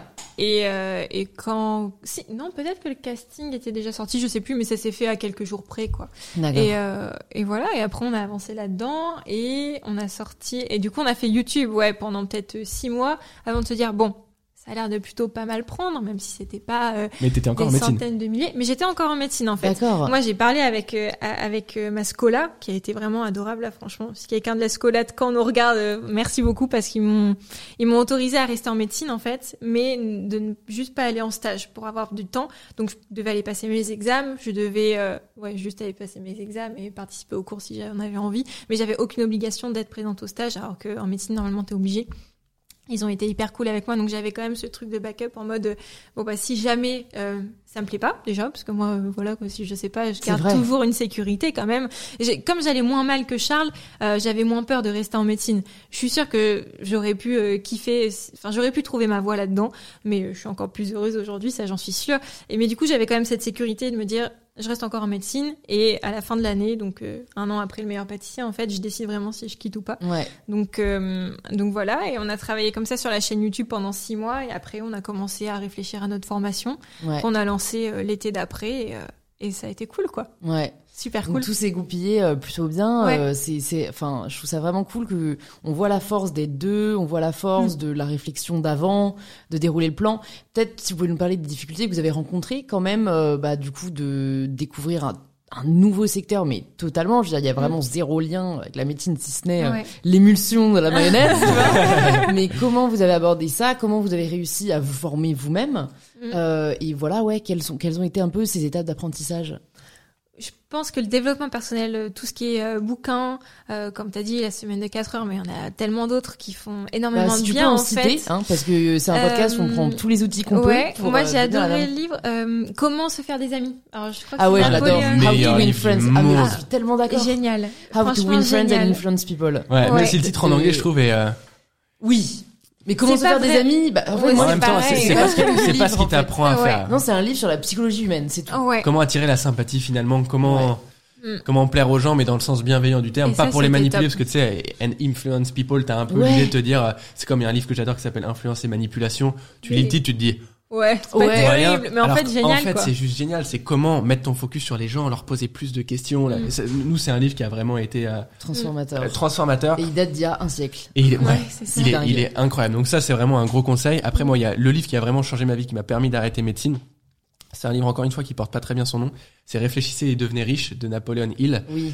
et qui t'apprend à devenir riche, mais euh, pas du tout juste financièrement. Ouais, non. Et c'est pour ça que le titre est un peu euh, bâtard, j'ai Racoleur, envie de dire. ouais, ouais. racoleur parce que euh, c'est c'est vraiment euh, sur le côté détermination dès le début du livre et je laisserai euh, tes auditeurs découvrir ça tout seul. Il te dit qu'il va te donner le secret pour être riche, mais il va jamais te dire ce que c'est. Il te dit juste une centaine de fois le secret va être cité dans le livre, mais je vous dirai jamais où c'est. Et en fait, c'est à toi de le trouver pendant le livre. C'est génial. Et je pense Ouais, que c'est génial. Ça, c'est mon interprétation. Mais non, mais, mais déjà, en termes time, de là, il est là. ça devrait être un YouTuber, ce mec-là, Ouais. Napoléon Hill. Il est tombé à la mauvaise époque. Tu sais, il a vendu beaucoup de bouquins, donc c'est pas grave pour lui. Ouais. Et en fait, ça, ça te force à te focus sur le livre du début à la fin pour te dire, je veux pas le louper forcément. Bah ouais. Je veux savoir ce que c'est. Et je suis persuadé qu'il n'existe pas, ce secret. Que c'est juste, toi, à la fin, tu vas être obligé de te faire ta propre interprétation de c'est quoi ton secret pour ta réussite. Et juste, c'est le, le- ce livre est trop bien pour ça, Mm. parce qu'il te change ton mindset d'un coup. Mm. Ça c'était ouais. Tu peux pas le finir et te dire, euh, je crois que j'ai pas compris ce que c'était le secret. T'es obligé, ton cerveau, il se met en marche en mode, il faut que je trouve, il faut que je trouve. Et tu vas finir par te dire, ouais, je pense que c'est clairement ça. Et je suis sûr que on est 15 à lire ce livre, on est 15 à donner des avis différents sur Ouais. c'est quoi ce secret. Et c'est super, Ouais. parce qu'on a 15 trouvé notre secret pour nous sentir bien et réussir là-dedans. Donc Ouais. ça, c'est un livre vraiment que je conseille, je sais pas si tu l'as lu. Non, je l'ai C'est pas pas lu. le cas, Je suis ravie d'avoir une nouvelle recommandation parce que je trouve justement que, que, enfin, moi aussi, j'ai eu une telle claque après How to Win Friends and Influence People, j'ai lu en anglais, que je me suis dit, mais où sont tous ces livres pépites? Ah, ouais. J'en ai un deuxième euh, que je vous conseille si vous le connaissez pas, c'est Mindset de Carol Dweck. Non, Ah, mais il est sur notre liste Amazon. Ouais. C'est changer d'état d'esprit. Ouais. euh, qui est vraiment incroyable aussi. Après, j'ai l'impression que vous, dans tous les cas, vous n'avez pas la fixe mindset, mais moi, je sais que Mm. d'éducation m'avait un peu Mm. transmis la fixe mindset, donc ça m'a fait vachement de bien de le lire. Et c'est vrai que c'est vraiment les deux livres, pareil, Mm. euh, transformateurs, quoi. Ouais, J'en ai un troisième, grâce à Charles, génial. Bah, Si écoute, nous aussi, on a partager. Eh, euh, écoute, on t'enverra un petit message si on, si Ouais. on trouve d'autres idées, mais. Je, je suis sûr que bah, la semaine de 4 heures qui est quand même Oui. Mais c'est- j'ai envie de dire que c'est pas celui qui m'a le plus Non. transformé quand même. Il y, a un, il y a un côté un peu particulier dans la semaine de 4 heures du style euh, ouais mais c'est très facile de payer une petite entreprise au fin fond de l'Inde Oui. pour euh, pour 3 Pour euros pour exploiter, machin. ouais. ouais, ça, Et toi, t'es là euh, Non, pas trop. Euh, ok, ça me permet d'avoir peut-être des semaines de 4 heures. Je veux pas dire le contraire, mais est-ce que j'ai envie de semaines de 4 heures comme, Comme ça? ça. Ouais. Non. Non, c'est pour un type de. En fait, moi, j'ai bien aimé la semaine de 4 heures dans le sens où, bah, en fait, il fait quand même réaliser que ça sert à rien de te buter au travail. Mm. Et, et, et que euh, il y a des moyens, en effet, euh, enfin, en fait, de te poser les bonnes questions de qu'est-ce qui me rend heureux. Bah, lui, Ouais. c'est euh, de faire de la salsa, de machin, de trucs. Bah, Mm. alors oui, tu peux totalement déléguer pour que ton entreprise marche toute seule. Et cette idée de sécurité financière que tu peux avoir avec un une muse un peu comme Ouais. il dit euh, c'est intéressant C'est hyper mais c'est vrai intéressant. que enfin même moi j'ai de nature j'aimerais pas travailler 4 heures par semaine Non. j'ai besoin mais de non, plus bah, Ouais. mais mais c'est cool de savoir que c'est possible et qu'il Ouais. l'a fait C'est ça. Mais c'est en ça qu'il est un peu. euh, moi, il me dérange un peu ce livre, et pourtant je l'ai adoré, mais c'est pas un livre qui, je dirais, m'a transformé parce que il, il collait pas à ma vision de ce que c'est que la réussite. La réussite, c'est pas tu crées un business dans lequel tu as envie de passer que 4 heures. ouais Ouais, c'est ça. c'est vraiment envie passer créer un business temps. dans lequel tu as envie de passer le maximum de temps parce que c'est le truc dans lequel tu as ta place en fait. Mm. Et ça pour moi c'est je, je suis pas sûr que et de toute façon j'ai entendu des interviews de gens qui parlaient de lui, il passait pas 4 heures dans son business, ce Ouais. mec-là bossait 15 heures par jour dans son business Peut-être qu'il avait mis des systèmes d'automatisation en place qui faisaient qu'il pouvait passer 4 heures, mais il y passait pas 4 heures. Et je pense que le message est important de dire aux gens aussi, si vous créez un business dès le départ en vous disant mon but c'est de bosser plus que 4 heures dans ma vie, vous n'allez pas vous mettre dans le bon état d'esprit pour trouver réellement les idées qui font que vous allez vous épanouir dans le business, quoi. que ça va réussir parce que pour moi épanouissement et réussite d'un business c'est étroitement lié. Ouais. Tu peux pas dire ok je fais un business parce qu'il va faire plein d'argent Ouais. et, euh, ouais, et derrière il fait j'ai envie de dire peut-être il fera plein d'argent. Et encore, il en fera moins que si t'es super épanoui, mais dans tous les cas, tu seras pas épanoui au final. C'est Mhm. impossible. C'est impossible. L'humain te rattrape au bout d'un moment, c'est obligatoire. Donc voilà, les livres vous ont beaucoup aidé à vous Ouais. former. Est-ce qu'il y a d'autres trucs qui vous ont aidé à, Hum, ouais, à savoir comment en fait lancer un business? Parce que c'est vrai que ça, bon, il y a beaucoup d'intuition et de pratique, hein. Mm. Ouais. Mais, Après, euh, Euh, je pense qu'on s'est pas arrêté quand il y avait des challenges et ça, la détermination, c'est un truc qui est hyper important. On a eu des difficultés hein, quand on sort de médecine. Du coup, tu te dis bah déjà il y a plus la sécurité financière, ça fait peur. Au Ouais. début, tu dis ouais ok, je vais pas gagner. euh, bah, bon, en même temps, en étant étudiant en médecine, on gagnait 100 euros par mois, donc ça allait aller, tu vois. Mais on les avait Par plus. vous rapport n'avez à pas été ça, habitué à un On les grand avait plus, les 100 euros par non, mois. Mais euh, t'as quand même ce truc de je sais pas ce qui va arriver le mois prochain. Et ça, c'est vrai qu'il fallait qu'on passe un peu au-delà de ça. Et euh, comment on a réussi à passer au-delà? Ouais, franchement, c'est juste la détermination, je pense. Et après, on a la chance d'être à deux aussi et euh, et de s'entendre hyper bien. Donc, euh, quand il y en a un qui va pas, on essaie de le raisonner aussi, de, de se calmer. chance. Je pense qu'il y a l'humilité qui est hyper Ouais. importante. J'ai des souvenirs de, au, au départ, on n'avait pas encore de formation en ligne et comment on a gagné notre vie au départ suite au meilleur pâtissier, parce que c'est évidemment pas YouTube. Tu dois le savoir qui, euh, quand on a nos 10 000 premiers abonnés, te rapporte euh, quoi que ce soit. Euh, nous, c'était de faire des ateliers de pâtisserie en, en physique, Mm. de base, parce qu'on s'est dit, bah ok, il y a un phénomène du meilleur pâtissier, les gens vont venir et, euh, et on arrivait à gagner. euh, je dirais un SMIC à deux pour, euh, Mm. au départ comme ça et de temps en temps il y avait un peu d'événementiel dans des centres commerciaux etc donc on a joué là-dessus mais on savait très bien que ça ne durerait pas longtemps. La saison d'après nous remplacerait etc donc il fallait qu'on ait une stratégie plus long terme mais il faut quand même enfin moi je, je, je, je le répète souvent Ava au départ sur les ateliers en physique elle était là parce qu'elle voulait faire partie du business mais comme c'était Charles le meilleur pâtissier qui donnait le cours Ava faisait la vaisselle de tout le monde pendant que moi j'étais en train de donner le cours. Je sais pas si t'imagines un peu le côté égo. de- Ouais. On était toujours en médecine d'ailleurs. Elle, a- elle a Après, toujours été meilleure que moi en médecine, médecine. Et tout d'un coup, elle s'est dit, ok, d'une, je vais le laisser faire sa passion parce que je lui fais confiance. De deux, une fois que c'est lui la star de ce truc-là pendant un moment donné, j'accepte de me mettre en retrait parce que je connais ma vision à long terme et je suis prêt à faire ça pour accéder à la vision à long terme. Donc, si ça, c'est pas une embûche, il y a plein de gens qui l'auraient pas fait. L'ego est très important dans la dimension, je trouve, entrepreneuriale. Si à un moment, il faut que tu mettes ton ego un peu de côté, parce que tout simplement, tu sais pourquoi. Tu connais ta vision, tu connais ta mission là-dedans. Bah, elle a su le faire en tout cas. Et si elle avait pas su le faire, j'aurais pas pu faire autant d'ateliers. On n'aurait peut-être pas gagné autant d'argent. Quand je dis autant d'argent, en, en tout cas, de quoi survivre au départ. Et, et du coup, peut-être qu'on aurait arrêté. Donc, la, la dimension humilité, ego, pour moi, elle est hyper, hyper importante quand tu lances un business parce que faut accepter que déjà que tu connais rien quand tu Mm. lances un business pour la Mm. première fois et que c'est pas grave et que les gens qui réussissent en business, c'est pas que le fils de, du père ou de la mère ultra businesswoman Mm, c'est ou clair. businessman qui leur a tout enseigné et que c'est réservé à ces gens-là, aux gens qui sont déjà riches, qui sont déjà ultra éduqués sur le business. Non, c'est réservé à ceux qui persévèrent, ceux qui vont tomber, se relever, retomber le plus Mm. de fois. Je, je sais plus où est-ce que j'ai entendu ça que le, le synonyme de le, le, le point commun à tous ceux qui réussissent, c'est que juste ils ont eu beaucoup plus d'échecs que toi.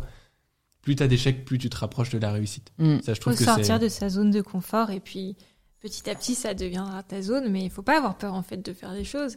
C'est ça quand je te disais la détermination faut je pense qu'il faut juste y aller mais comme en médecine quelque part il y en a qui nous on a des amis évidemment qui sont encore là-bas et euh, Là-bas, t'as l'impression qu'on parle du Là-bas. Dans l'autre monde. Encore là-bas. non mais et qui serrent les dents parce qu'ils ils savent qu'à la fin ça va leur plaire en Ouais. tout cas c'est ce qu'ils c'est ce qu'ils pensent mais euh, Ouais. je, je leur je leur souhaite hein, Ouais, en tout cas ouais.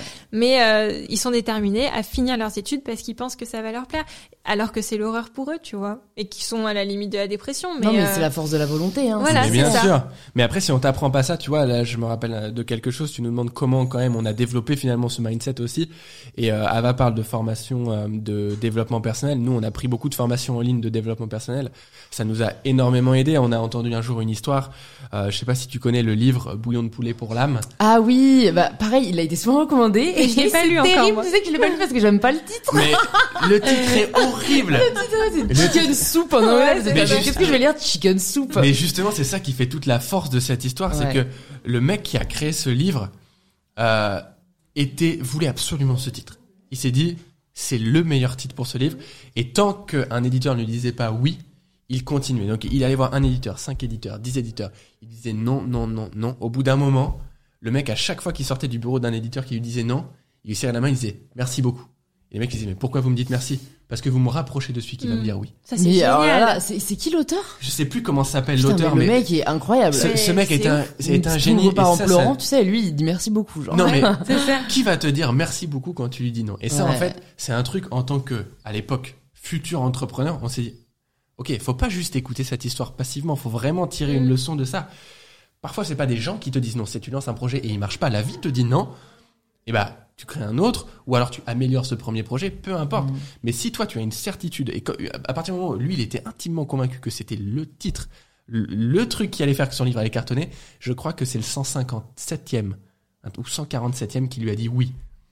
Et Mais son livre a été plus vendu que la. Bible. C'est un Non. truc de fou. C'est le livre le plus vendu de tous les temps. Nous, on écoute ces histoires et on se dit, ok, t'as deux choix quand t'écoutes ça. Ouais. Soit tu te dis, ouais, faudrait faire un film sur cette histoire, c'est marrant. Soit tu te dis, je vais appliquer ça et je, et, et je vais toute ma vie garder ça en tête parce que je veux au moins jusqu'à le 157e échec, je veux pas abandonner. Mhm. Parce que ce mec a prouvé Mhm. le principe que jusqu'à 157, mais évidemment qu'il y vrai jusqu'à 350, Bah ça serait oui. pareil. Ouais. Mais une fois que tu as cette mentalité-là, c'est une chose de la comprendre, c'est autre chose de vraiment encaisser les échecs et de repartir. Donc, bra- big up à lui, je pense qu'il est plus là, mais Ouais. juste, c'est ouf, cette histoire, elle est incroyable. Nous, elle a changé notre euh, manière de penser. Ouais, ne pas s'arrêter euh, en fait quand il y a des obstacles. Quoi. Ouais. Mais quand Et- t'es sûr que c'est ce que tu veux faire, et c'est là où moi je trouve difficile, que c'est difficile. Ouais. Parce que personnellement, du coup, j'ai tellement pas été euh, élevée dans cet état d'esprit-là que euh, quand il y a une difficulté et qu'en plus du coup tu enfin tu prends beaucoup moins de plaisir parce que enfin c'est rare les gens qui prennent du plaisir dans la difficulté Ouais, c'est voilà Mm. En fait moi il y a une grosse remise en question mais est-ce que je suis vraiment à ma place? Est-ce que c'est vraiment ce que je veux faire? En fait ça se trouve pas du tout et la tentation de revenir dans ta zone de confort et de te dire en fait c'était pas fait pour moi et c'est là où je trouve que c'est difficile c'est savoir que même si là t'es en galère en fait faire la différence entre t'es en galère et c'est parce qu'en fait c'est pas pour C'est toi un passage, ouais. et t'es en galère, mais ça va passer. Ça va passer. En fait, t'aimes vraiment fondamentalement Ouais. ça. Mais je pense que c'est hyper important que des fois la vie nous rappelle ça, de, en fait, nous rappelle de nous rappeler. Est-ce que c'est, est-ce Mm. qu'on est bien là? Nous, on a eu la chance de se poser cette question en médecine. Est-ce qu'on est bien là? Mais euh, il y en a plein qui le font pas. Et Ouais. je pense que c'est hyper important, même quand t'es en galère, de te poser la question, parce que souvent, enfin, si t'es à la bonne place, et encore la bonne place, attention, elle peut changer deux ans après. Hein, Ouais. pas, en fait, on peut jamais être sûr de ce qu'on a envie de faire. Mais se poser la question si à ce moment présent t'es bien ou pas, est-ce que ça vaut le coup? Bah, c'est hyper important, je trouve, de Ouais. se poser la question régulièrement et on, on essaie de se la poser encore. hein. Ouais. Et, euh, et ouais, je pense qu'il faut pas avoir peur de se la poser aussi. Nous, on avait des amis en médecine. On leur disait, tu t'es déjà vraiment demandé si t'étais bien là? Elle a dit, non, j'ai peur de la réponse. Ouais. Donc, Ouais. en fait, tu Ouais. sais, la politique de l'autruche, tu mets Ouais. la tête dans le sable et voilà, quoi. C'est la zone de T'attends que confort. ça On s'en rend passe. compte plus tôt que plus tard. C'est ça. Ce qui est terrible, c'est que cette zone de confort, elle t'entraîne vraiment vers je vais être malheureux. C'est très difficile d'être vraiment heureux si tu restes longtemps dans ta zone de confort. Le but, c'est de l'élargir au fur et à mesure, cette zone de confort, pour que elle soit de plus en plus grande, mais que même une fois qu'elle est énorme, il faut, il faut pas se dire, ah bah c'est bon, là j'ai bien taffé, ça fait 10 ans que je sors de ma zone, maintenant je vais y rester. Pendant 6 mois, tu vas être super bien, je pense, mais au bout de 6 mois, il te manque un truc, l'être humain, il a envie de, Progresser. c'est la croissance qui, ouais. qui, Ça. qui rend heureux. Nous, on s'est rendu compte que j'ai déjà eu dans ma vie euh, des objectifs purement financiers et je les ai atteints et je me suis rendu compte. Ah, en fait, En Ça, ça, rien. ça te nourrit pas. en quoi. fait, j'ai les mêmes ça. problèmes qu'avant. Euh, Avec plus d'argent. J'en ai des, euh, mais, mais avec plus, change mais rien. avec plus d'argent. Et t'as plein de gens qui vont te dire, euh, ouais, mais si un problème peut se régler avec un chèque, alors c'est pas un problème. Tout ne se règle pas avec un chèque. Ça Tout- aide, mais, tout ça se règle pas. carrément pas avec un chèque. Ah bah non. Et, euh, et je pense que si c'est ça ta mentalité, bah ça va être vraiment difficile d'être super épanoui. Mais il y a moyen d'être épanoui si tu te focuses vraiment sur ok comment je Mm. peux apporter aux gens, comment je peux et, et te poser vraiment. Je parlais avec mon petit frère qui est, qui est en première et euh, je lui dis est-ce que tu sais ce que tu veux faire plus tard Qui est une question qu'on pose normalement à quelqu'un qui est en première. Et c'est vrai que dans le système scolaire, on va leur dire ah, t'as mis quoi dans euh, ton truc post-bac? APB, là. Tu vas Ouais. faire quoi Tu vas faire ingénieur, avocat ou médecin ou prof? Euh, Ouais.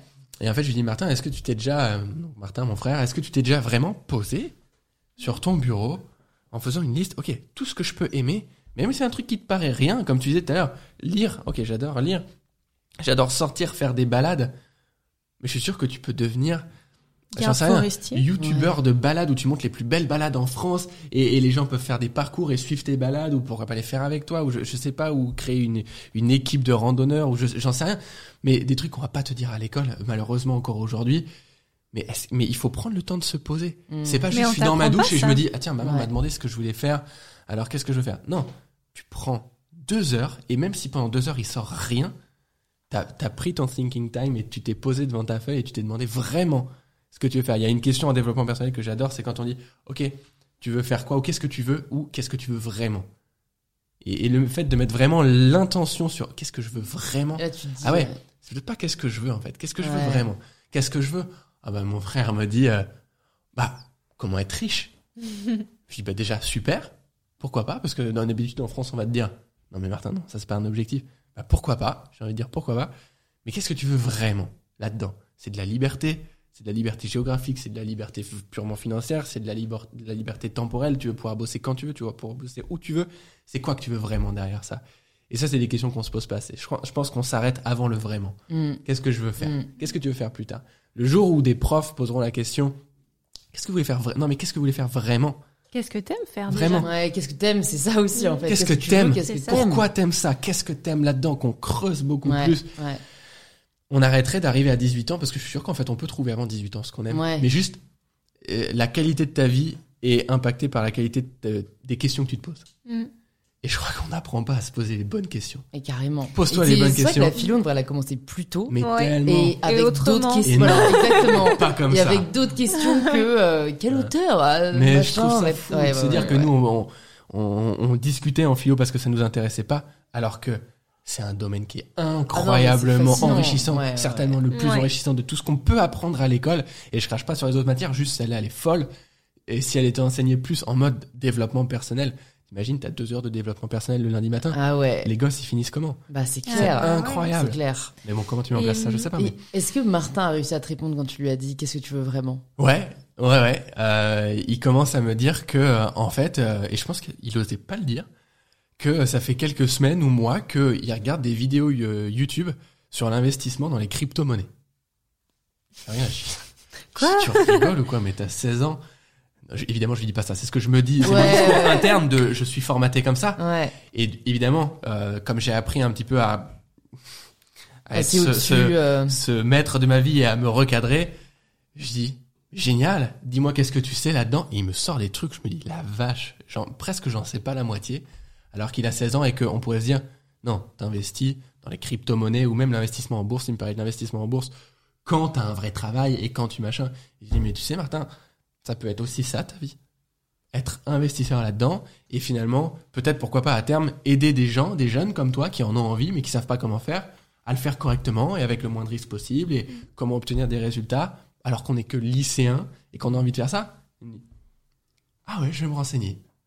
Ok, bah cool, Ouais. Cool. Et c'est juste pas un... C'est peut-être pas le job que tes parents attendent que tu leur dises. Mais je dis, pourquoi tu demanderais pas à papa et maman, est-ce que vous pouvez me filer 20, 30 euros par mois? J'ai envie d'essayer de les investir. Je veux dire, qu'est-ce qui peut se passer de méga grave? Mm. Et son argent de poche Tu qu'il mettra pas à McDo, tu Oui, vois. c'est ça, c'est ça. C'est-à-dire que Ça lui apprend aussi à gérer un budget, entre guillemets. il va faire des erreurs, c'est sûr. Mais il va les faire plus vite que tout le monde, donc il va plus vite accéder à un, à un état d'esprit de, de, de leader de sa vie, Mm. de, de champion, tu Ouais, vois. ouais. Et je trouve ça trop bien, j'ai envie de lui dire, mais fais le plus d'erreurs possible maintenant. Et par rapport à ta question, est-ce qu'on a eu des problèmes, est-ce qu'on a eu des embûches, tu vois, sur notre parcours Je pense qu'il y a un truc qui est hyper intéressant à rajouter, c'est que là, on peut avoir l'impression que quand t'entreprends, bah voilà, tu réussis, c'est cool et tout. Faut pas oublier que c'est pas grave si des fois ça va pas aussi, parce que on dit il faut toujours se remettre sur la voie ou quoi, mais ça marche aussi pour euh, tes émotions. Si tu te sens pas bien à un moment, bah en fait faut juste l'accepter et dire c'est pas grave, tu vois. Mm. Et je pense que c'est important parce que souvent sur les réseaux sociaux, on voit un monde un peu tout beau, tout rose, tu vois. Euh, les gens, euh, voilà, les nanas, elles sont super bien, elles sont super jolies. En fait, c'est pas grave des fois d'aller mal, même si les gens le montrent pas sur tout ce qui est télé, médias, tout ça. Il faut juste accepter, je pense, quelquefois d'aller mal. Et nous, ça nous est arrivé des fois d'aller mal et de commencer à paniquer. Tu vois, en mode, est-ce qu'on est justement à notre place? Est-ce que ce qu'on fait est bien? Est-ce qu'on donne assez aux gens? Est-ce que nos, nos, nos abonnés sont contents? Enfin, tu vois, toutes ces questions qui sont normales au final. Ouais. Mais on paniquait un peu de se les poser et de se dire euh, mince, je vais pas bien alors que j'ai ça pour aller bien, ça, ça, ça. Faut juste des fois relâcher, je pense, et se dire euh, bah, c'est pas grave, je vais pas bien, ça ira mieux demain et je vais tout faire pour aller mieux, tu vois. Mm. Et euh, ça fait partie aussi des embûches euh, qu'on a réussi un petit peu à dépasser et juste à relativiser en fait, parce que la vie au final, quand tu prends un peu du recul, on avait fait ça avec David Laroche. Euh, dans une formation en ligne, c'est genre tu, tu vois où tu es, tu essaies de visualiser là, tu vois on est dans cette pièce et on essaie un peu de reculer et de te dire en fait t'es tout petit dans ce monde et c'est pas grave que là à ce moment-là t'ailles mal, tu vois ça va pas tout chambouler, et ça va pas tout chambouler ta vie non plus donc tu peux juste te calmer, relativiser, ça va aller quoi. Ouais. Et je pense que c'est important de d'arrêter de stresser pour tout aussi et de se dire qu'on va forcément trouver une solution parce qu'on en trouve toujours. Tout le monde a réussi à trouver des solutions dans sa vie et peu importe ce qui peut arriver, tu peux en trouver encore et encore et je pense que ça ça fait partie aussi de notre vie d'entrepreneur et de se dire ok c'est pas grave ça va Ouais. aller mieux demain on va trouver les solutions il y a pas de souci C'est très dur, je trouve, d'être indulgent envers soi-même. ouais Moi, je suis, On se met la en- barre je suis indulgente, en veux-tu, en voilà avec les autres Ouais. et tout, mais genre euh, l'avocat du diable. ouais Prends du temps pour toi. Ouais, alors que toi, Ouais, ouais, ça, je pense C'est que fou, hein. c'est, ouais. ouais Parce que C'est- j'ai l'impression, tu me diras si tu le ressens pareil, mais je sais qu'avec Ava, on est un peu comme ça. Dans notre type de métier, on sait tellement qu'on a de la chance. On travaille d'où on veut. Euh, notre métier, c'est en partie de montrer des trucs cool sur Instagram qu'on fait, qui sont payés par notre boîte en plus. Je veux dire, il y a pire.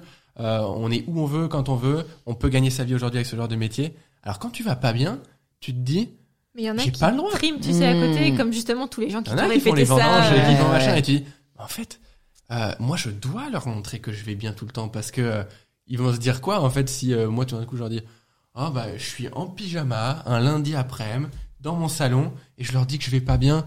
J'ai pas le droit de leur dire ça. Alors qu'en vrai, si, t'as évidemment que t'as le droit de leur Mm. dire ça, mais t'as une forme de culpabilité à Ouais. mort de dire, Ouais. j'ai- j'ai pas le droit de ressentir ça, j'ai trop de chance, mon métier est trop cool. on a Euh, la chance d'être heureux en fait Ouais, on a la chance d'être heureux, mais en fait, on le ressent pas sur le moment. Ouais. Et en fait, non, t'as la chance d'être heureux, ok, mais euh, là, tout de suite, tu te sens pas bien. Tu te sens pas bien. Je dis pas qu'il faut forcément le partager avec les gens. On peut le faire, c'est pas un problème, mais Mm. Accepter en fait que tu te sens pas bien. Et ça, c'est hyper difficile. Là, je le dis là, mais Mm. tout à l'heure, on est en voiture, je veux vous amener des viennoiseries en venant, et je crois qu'il manque trois croissants. il Je panique vrille dans ma tête. Je me dis, Ah mais si, si on est euh, quatre ou je sais pas quoi, on n'aura pas assez. Après, je me dis, oula, mais Charles, mais qu'est-ce que t'as. Je dire, tu pire, parles de viennoiserie quoi il y a que trois pains au chocolat, euh, trois pains au chocolat et trois croissants. C'est quoi le délire? Donc même même si t'es entrepreneur et que t'as réussi à dépasser certaines étapes, à apprendre des trucs sur toi-même, tu vas retomber dans tes travers. Au bout d'un moment, c'est obligatoire. Et encore une fois, faut accepter que des fois tu vas retomber. Et c'est c'est même Ava qui me dit qu'est-ce que t'es en train de nous faire là? On s'en fout de ces trois croissants. Ok. Et ça peut arriver pour des problèmes plus graves, mais plein- bien souvent l'humain se focalise sur des problèmes qui sont pas graves du tout. Ouais, Presque Bah, un ça t'évite de biais, penser ça, le biais, grave, le biais de négativité. Ça, euh, c'est énorme. C'est une réalité, quoi. C'est trop Et fou. c'est pour ça que moi je fais euh, là je, je m'en veux parce que ça fait peut-être deux semaines que je l'ai pas fait mais normalement j'ai mon carnet de gratitude euh, Mhm. tous les matins tous les soirs tu vas noter trois choses pour lesquelles tu du jour. parce qu'en fait c'est c'est ça conditionne le cerveau humain à du coup ne plus s'arrêter que sur la négativité et vraiment je le vois parce que du coup c'est devenu un réflexe quand il m'arrive un truc cool de me dire euh, ah bah j'ai de la chance de ça et quand je vois que quelqu'un d'autre a un truc pas cool ou, ou autre chose je me dis ben voilà rends-toi compte aussi de la chance pour Ouais. toi et et ça aide vraiment et je pense Mm. enfin sur le long terme de ouf quoi. J'ai quelques petites dernières questions pour vous. Yes. On en a un peu parlé mais c'est une question quand même que j'aime bien poser parce que parfois on se rend compte qu'on n'a pas dit des choses. Comment est-ce que vous progressez? Est-ce que c'est une question que vous vous posez? Ou est-ce que si vous la posez maintenant, euh, vous arrivez à identifier ce qui vous aide à progresser? Hum, C'est la question à un million là. ouais. Ouais. Elle Ouais. est trop dure. Pour moi, je pense que c'est euh, la remise en question, en fait, permanente, de toujours de te demander, bah, comme on disait juste avant, euh, est-ce que ce que je fais est bien? Est-ce que ça me plaît? Surtout, est-ce que ça me plaît? Je crois que c'est la question qu'on se pose le plus souvent. Et puis voir là où tu as des lacunes, en fait, quand tu te remets en question aussi. euh, c'est c'est tout con. On vient d'ouvrir notre boîte et euh, il y a les trucs de, de compta. On n'est pas on n'est pas bon en compta. Tu vois, on perd les factures, on sait pas. Et en fait, tu te remets en question. Tu dis, ok, bah, je vais progresser là-dessus. Je vais apprendre. Je vais m'entourer. Je vais demander à des gens qui ont monté leur boîte comment ils font. Et euh, je pense que s'entourer, c'est hyper important aussi pour progresser, pour te rendre compte aussi de ce que tu peux faire bien ou pas bien. Et les bouquins, franchement, les bouquins, c'est un des trucs que je Ouais. trouve qui nous fait le plus décoller dans la vie. Il y a pas longtemps, on, on était à un séminaire, on écoute euh, une interview d'un entrepreneur américain qui génère 700 000 euros de chiffre d'affaires par mois. Gros, Beau gros, gros entrepreneur.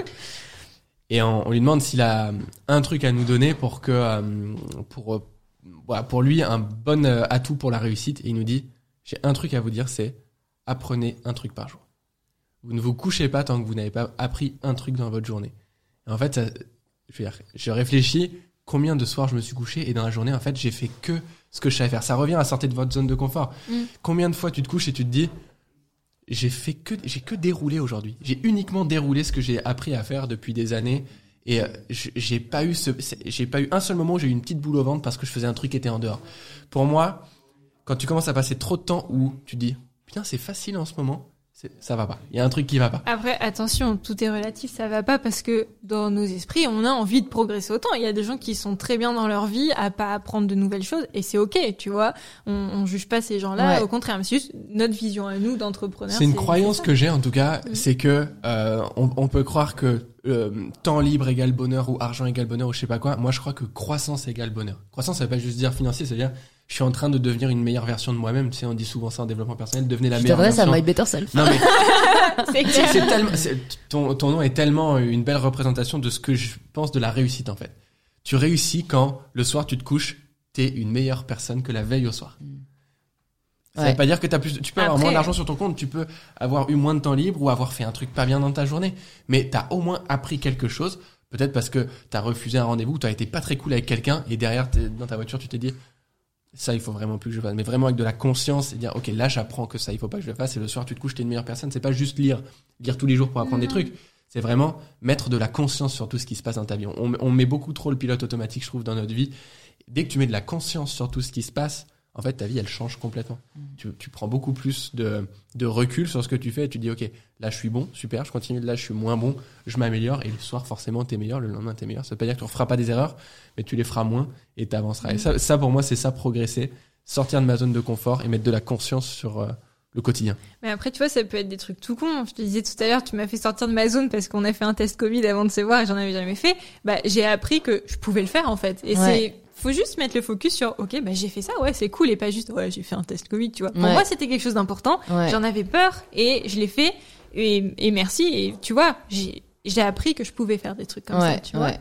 C'est propre à chacun et en effet, faut pas euh, le comparer à. non, non, faut il faut célébrer, en fait. Il Mm. faut te demander, toi, qu'est-ce qui va te faire te rendre bien le soir en te couchant et, Mm. et voilà, tu fais ta petite liste et tu te rends compte, comme tu disais, les Ouais. trois kiffs.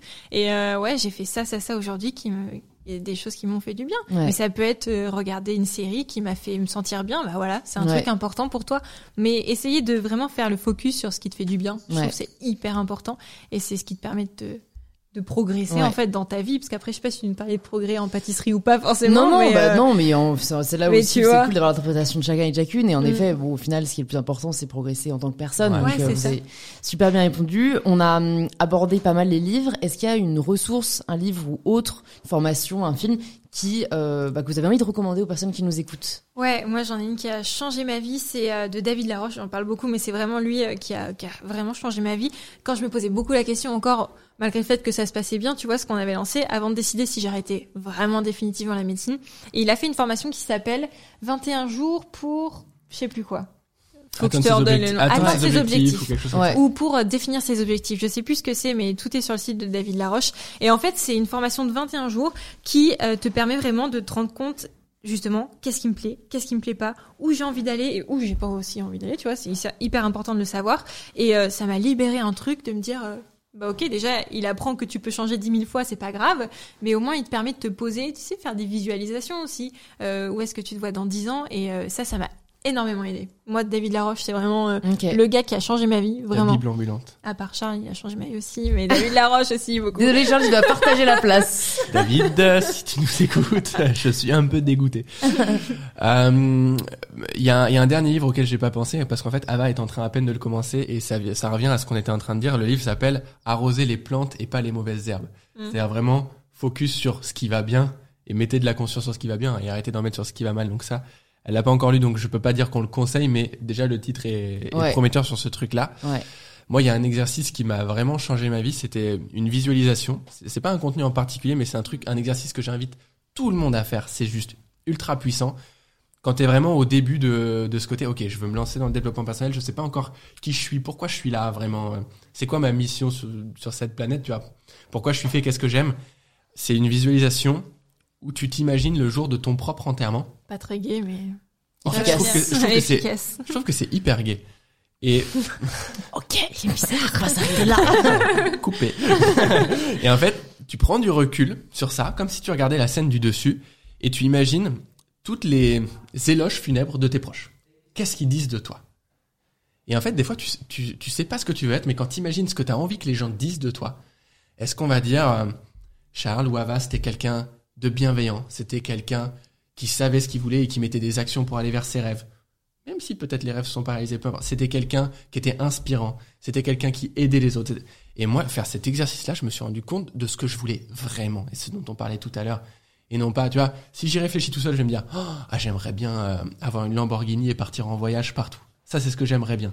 Qu'est-ce que je voudrais vraiment quand je fais cet exercice-là? Évidemment, c'est que les gens me disent, j'ai pu les impacter dans leur vie, les aider à être des meilleures Et personnes. pas, oh, Charles avait une belle voiture. Et pas- vois. clair. Ouais, qui fait cet exercice et se dit, euh, ouais, j'aimerais Oui, qu'on on dise de moi, peut-être. Charles avait quand même 13 Ferrari, une maison à 12 millions, tout le monde s'en Et j'ai hérité de tout ça. Bon, c'était un gros radin pour les autres, mais quand même stylé.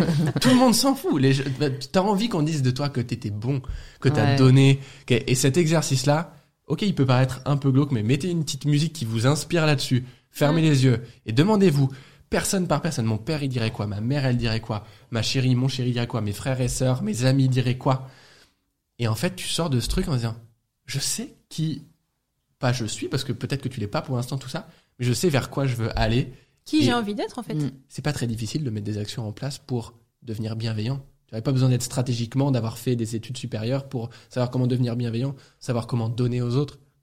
Donc pour moi, ça c'est l'exercice qui a vraiment changé ma vie. Ok. Je m'arrêterai là parce que c'est le plus puissant. Ah mais c'est génial, j'ai même pas envie que vous arrêtiez, c'est vraiment horrible.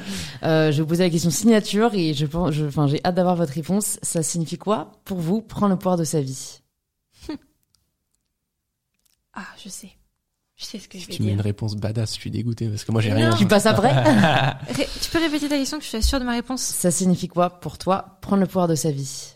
Arrêter de se focaliser sur ce que les autres peuvent penser. Pour moi, c'est ça a été un truc et j'y travaille encore tous les jours. hein, c'est hyper dur pour moi encore, mais d'arrêter de penser, ok, euh, je mets une jupe, qu'est-ce qu'on va penser de moi euh, je, je vais arriver décoiffée parce qu'il y a du vent, ben en fait je m'en fous. Ou je vais quitter médecine, en fait je m'en fous de ce que les autres vont penser et je pense à moi en fait et ce qui me fait du bien. Et quand je dis je pense à moi, j'étends ça à euh, mon chéri aussi. Qu'est-ce qu'il peut penser de moi C'est important dans ma vie aussi parce que je l'aime, ma famille. Tu vois, j'ai pas envie, j'ai pas envie de les décevoir, mais je, je travaillerai toujours dans ma vie pour moi, pour ce que j'ai envie. euh, et je pense que ça, c'est prendre le pouvoir d'arrêter de de, de, mettre trop d'importance sur ce que les gens peuvent dire de toi. Et je pense que c'est hyper important. Et euh, moi, ma sœur, elle m'inspire énormément par rapport à ça.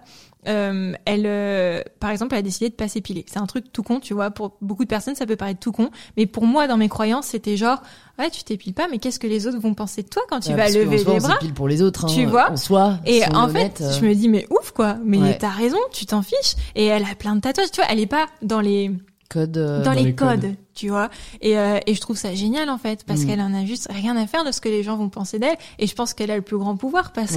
que qu'elle vit pour elle. ouais. Et c'est comme ça que t'es heureux, c'est quand tu vis pour toi. En faisant attention, évidemment, euh, Mm. aussi aux autres. Je dis pas qu'il faut être égoïste, tu vois. Ouais. Mais je pense que quand t'arrives à te débarrasser un petit peu des, de, de la vie que les autres peuvent porter sur toi, c'est, moi, c'est ça, en tout cas, qui me Mm. libère et qui me fait du bien. Peut-être pas Charles, peut-être, Ouais. tu Bah, vois. Charles mais pour moi, c'est ça. En, en réalité, un des premiers euh, éléments qui est venu à mon esprit, c'est d'arrêter la comparaison. Mm. Je trouve que c'est hyper important.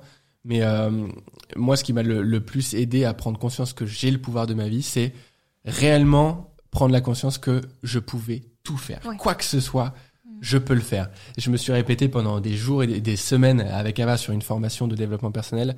Je suis extraordinaire. Je suis né pour vivre une vie spectaculaire. Ah, j'adore. Mais après, On Ok. fait pas dans la demi-mesure. non mais tu vois, tu peux te dire, mais la première fois, je suis sûr où j'ai écouté, je me suis dit, Il a bu euh, le mec. Et, et j'étais tout seul chez moi et j'avais peur de le dire. Ouais. Mais C'est quand même n'importe quoi. Ouais. Évidemment, je suis et, et je le et c'est quelque chose que je pense aujourd'hui, tu vois. extraordinaire, ouais, C'est ça qui Et euh, aujourd'hui, moi, il y a un truc que- sur- contre lequel je me bats un peu, c'est la fausse humilité. T'as le droit de dire que t'es extraordinaire. Ouais. Et c'est pas, et t'es pas prétentieux quand tu dis que t'es extraordinaire. Ça veut pas dire que t'es meilleur que le mec d'à côté. Tu dis, ok, moi, j'ai décidé un truc pour moi, c'est que je suis extraordinaire. Je le sais. Et je, je sais que je suis né pour vivre une vie qui est spectaculaire. Et je laisserai Mm. personne, et tu vois, ça rejoint un peu ce que tu dis, je laisserai personne me dire le contraire. S'il me le dit, très bien, c'est ses croyances, mais moi, ce sera plus jamais mes croyances. Je suis extraordinaire, je suis né pour vivre une vie spectaculaire. En fait, ça change la vie. tu te donnes de l'amour quand tu te dis ça. Et Mm. si tu t'aimes pas, c'est hyper difficile, je pense, d'avancer dans la vie. Et Mm. c'est hyper dur de s'aimer euh, sur tous les points. Mais je pense qu'on on a forcément des choses qu'on aime chez soi et Ouais. c'est important de le soulever. Et cette phrase, justement, je suis extraordinaire, tu l'entends comme tu veux, tu vois. Ouais. Ça peut être j'ai des cheveux extraordinaires si c'est hyper important pour toi d'avoir des super beaux cheveux, tu vois. Mais euh, ouais, je trouve que c'est hyper puissant aussi. Ouais. Ouais. De, de dire Ouais. qu'on a le droit de se le dire et que c'est Ouais. que c'est à nous de Et que c'est le, c'est à nous d'en faire une réalité en fait. Ouais. Euh, Et qu'on s'en fiche que les autres disent oh là là il est mégalo Ouais, celui-là ouais, tu ouais. vois bah non Ouais. t'es extraordinaire bah Ouais. écoute euh, je- je te respecte de penser Ouais. ça de toi parce que moi j'arrive pas, tu vois, par Ouais. exemple. Comment veux-tu ne pas avoir le pouvoir de ta vie quand tu penses que t'es extraordinaire? Hmm. Ça veut pas dire qu'il est parfait, tu Ouais, vois. ouais. C'est Mais- là la grosse différence. Mais même malgré tes défauts, bah ouais, t'es extraordinaire parce que de toute façon Mm. on l'est tous. Enfin, attends, Ouais. on est sur cette planète quand même, c'est fou. on a C'est le droit de se dire je suis génial. euh, Mais ouais. Je suis c'est génial. fou. C'est, j'ai loupé ça. Mais c'est pas grave, je suis quand même génial parce que je sais que j'ai loupé ça. Je, sais que je, je suis, je suis bien, quoi. Je suis extraordinaire. Non, je suis même pas bien. Je suis vrai. Je suis extraordinaire. C'est trop fort. Trop cool. Trop bon bah écoutez, merci beaucoup Charlie Bah, Ava, merci à toi. pour Merci cet à toi épisode pour l'invitation. extraordinaire. Je tiens à le souligner. Bah écoute, avec plaisir. Vraiment, euh, Ouais, bah, si vous nous écoutez, vous êtes encore là jusqu'au bout, bah, n'hésitez pas à envoyer un message à Charles et Ava pour les remercier, parce que je pense que cet épisode va aider beaucoup de gens. Bah, trop Bah, bien. Donc, euh, Trop, trop merci vraiment, et bah, pour celles et ceux qui veulent en savoir plus sur vous, sur ce que vous faites, où est-ce que vous voulez qu'on les redirige? Sur Instagram, je pense. Instagram, notre chaîne YouTube, il tape Charlie Ava, c'est la même, euh, le même nom partout. Euh, Ouais. même euh, mail, je dirais, charleava@gmail, c'est ça .com, on voit plus les mails que les messages Insta Ouais, aujourd'hui s'il y a un truc vraiment important À Ouais. nous faire passer. à nous ouais. faire passer, s'ils ont envie de discuter cool. avec nous. Et je mettrai voilà le lien vers vos formations, vers votre site. Bah, et euh, bah, j'espère à très bientôt. Bah, j'espère À bientôt, aussi, merci, pour l'invitation. Au cool. revoir. Merci de vous être rejoint à ma conversation avec Charles et Ava. Si elle vous a plu ou inspiré, n'hésitez pas à nous le faire savoir en story et en post Instagram en nous taguant Charles et Ava et mybetterself. On est toujours hyper content d'avoir vos retours. Vous pouvez aussi vous abonner gratuitement sur l'application que vous êtes en train d'utiliser si vous souhaitez écouter d'autres épisodes inspirants. Et je vous dis à très vite pour un tout nouvel épisode d'InPower. Power.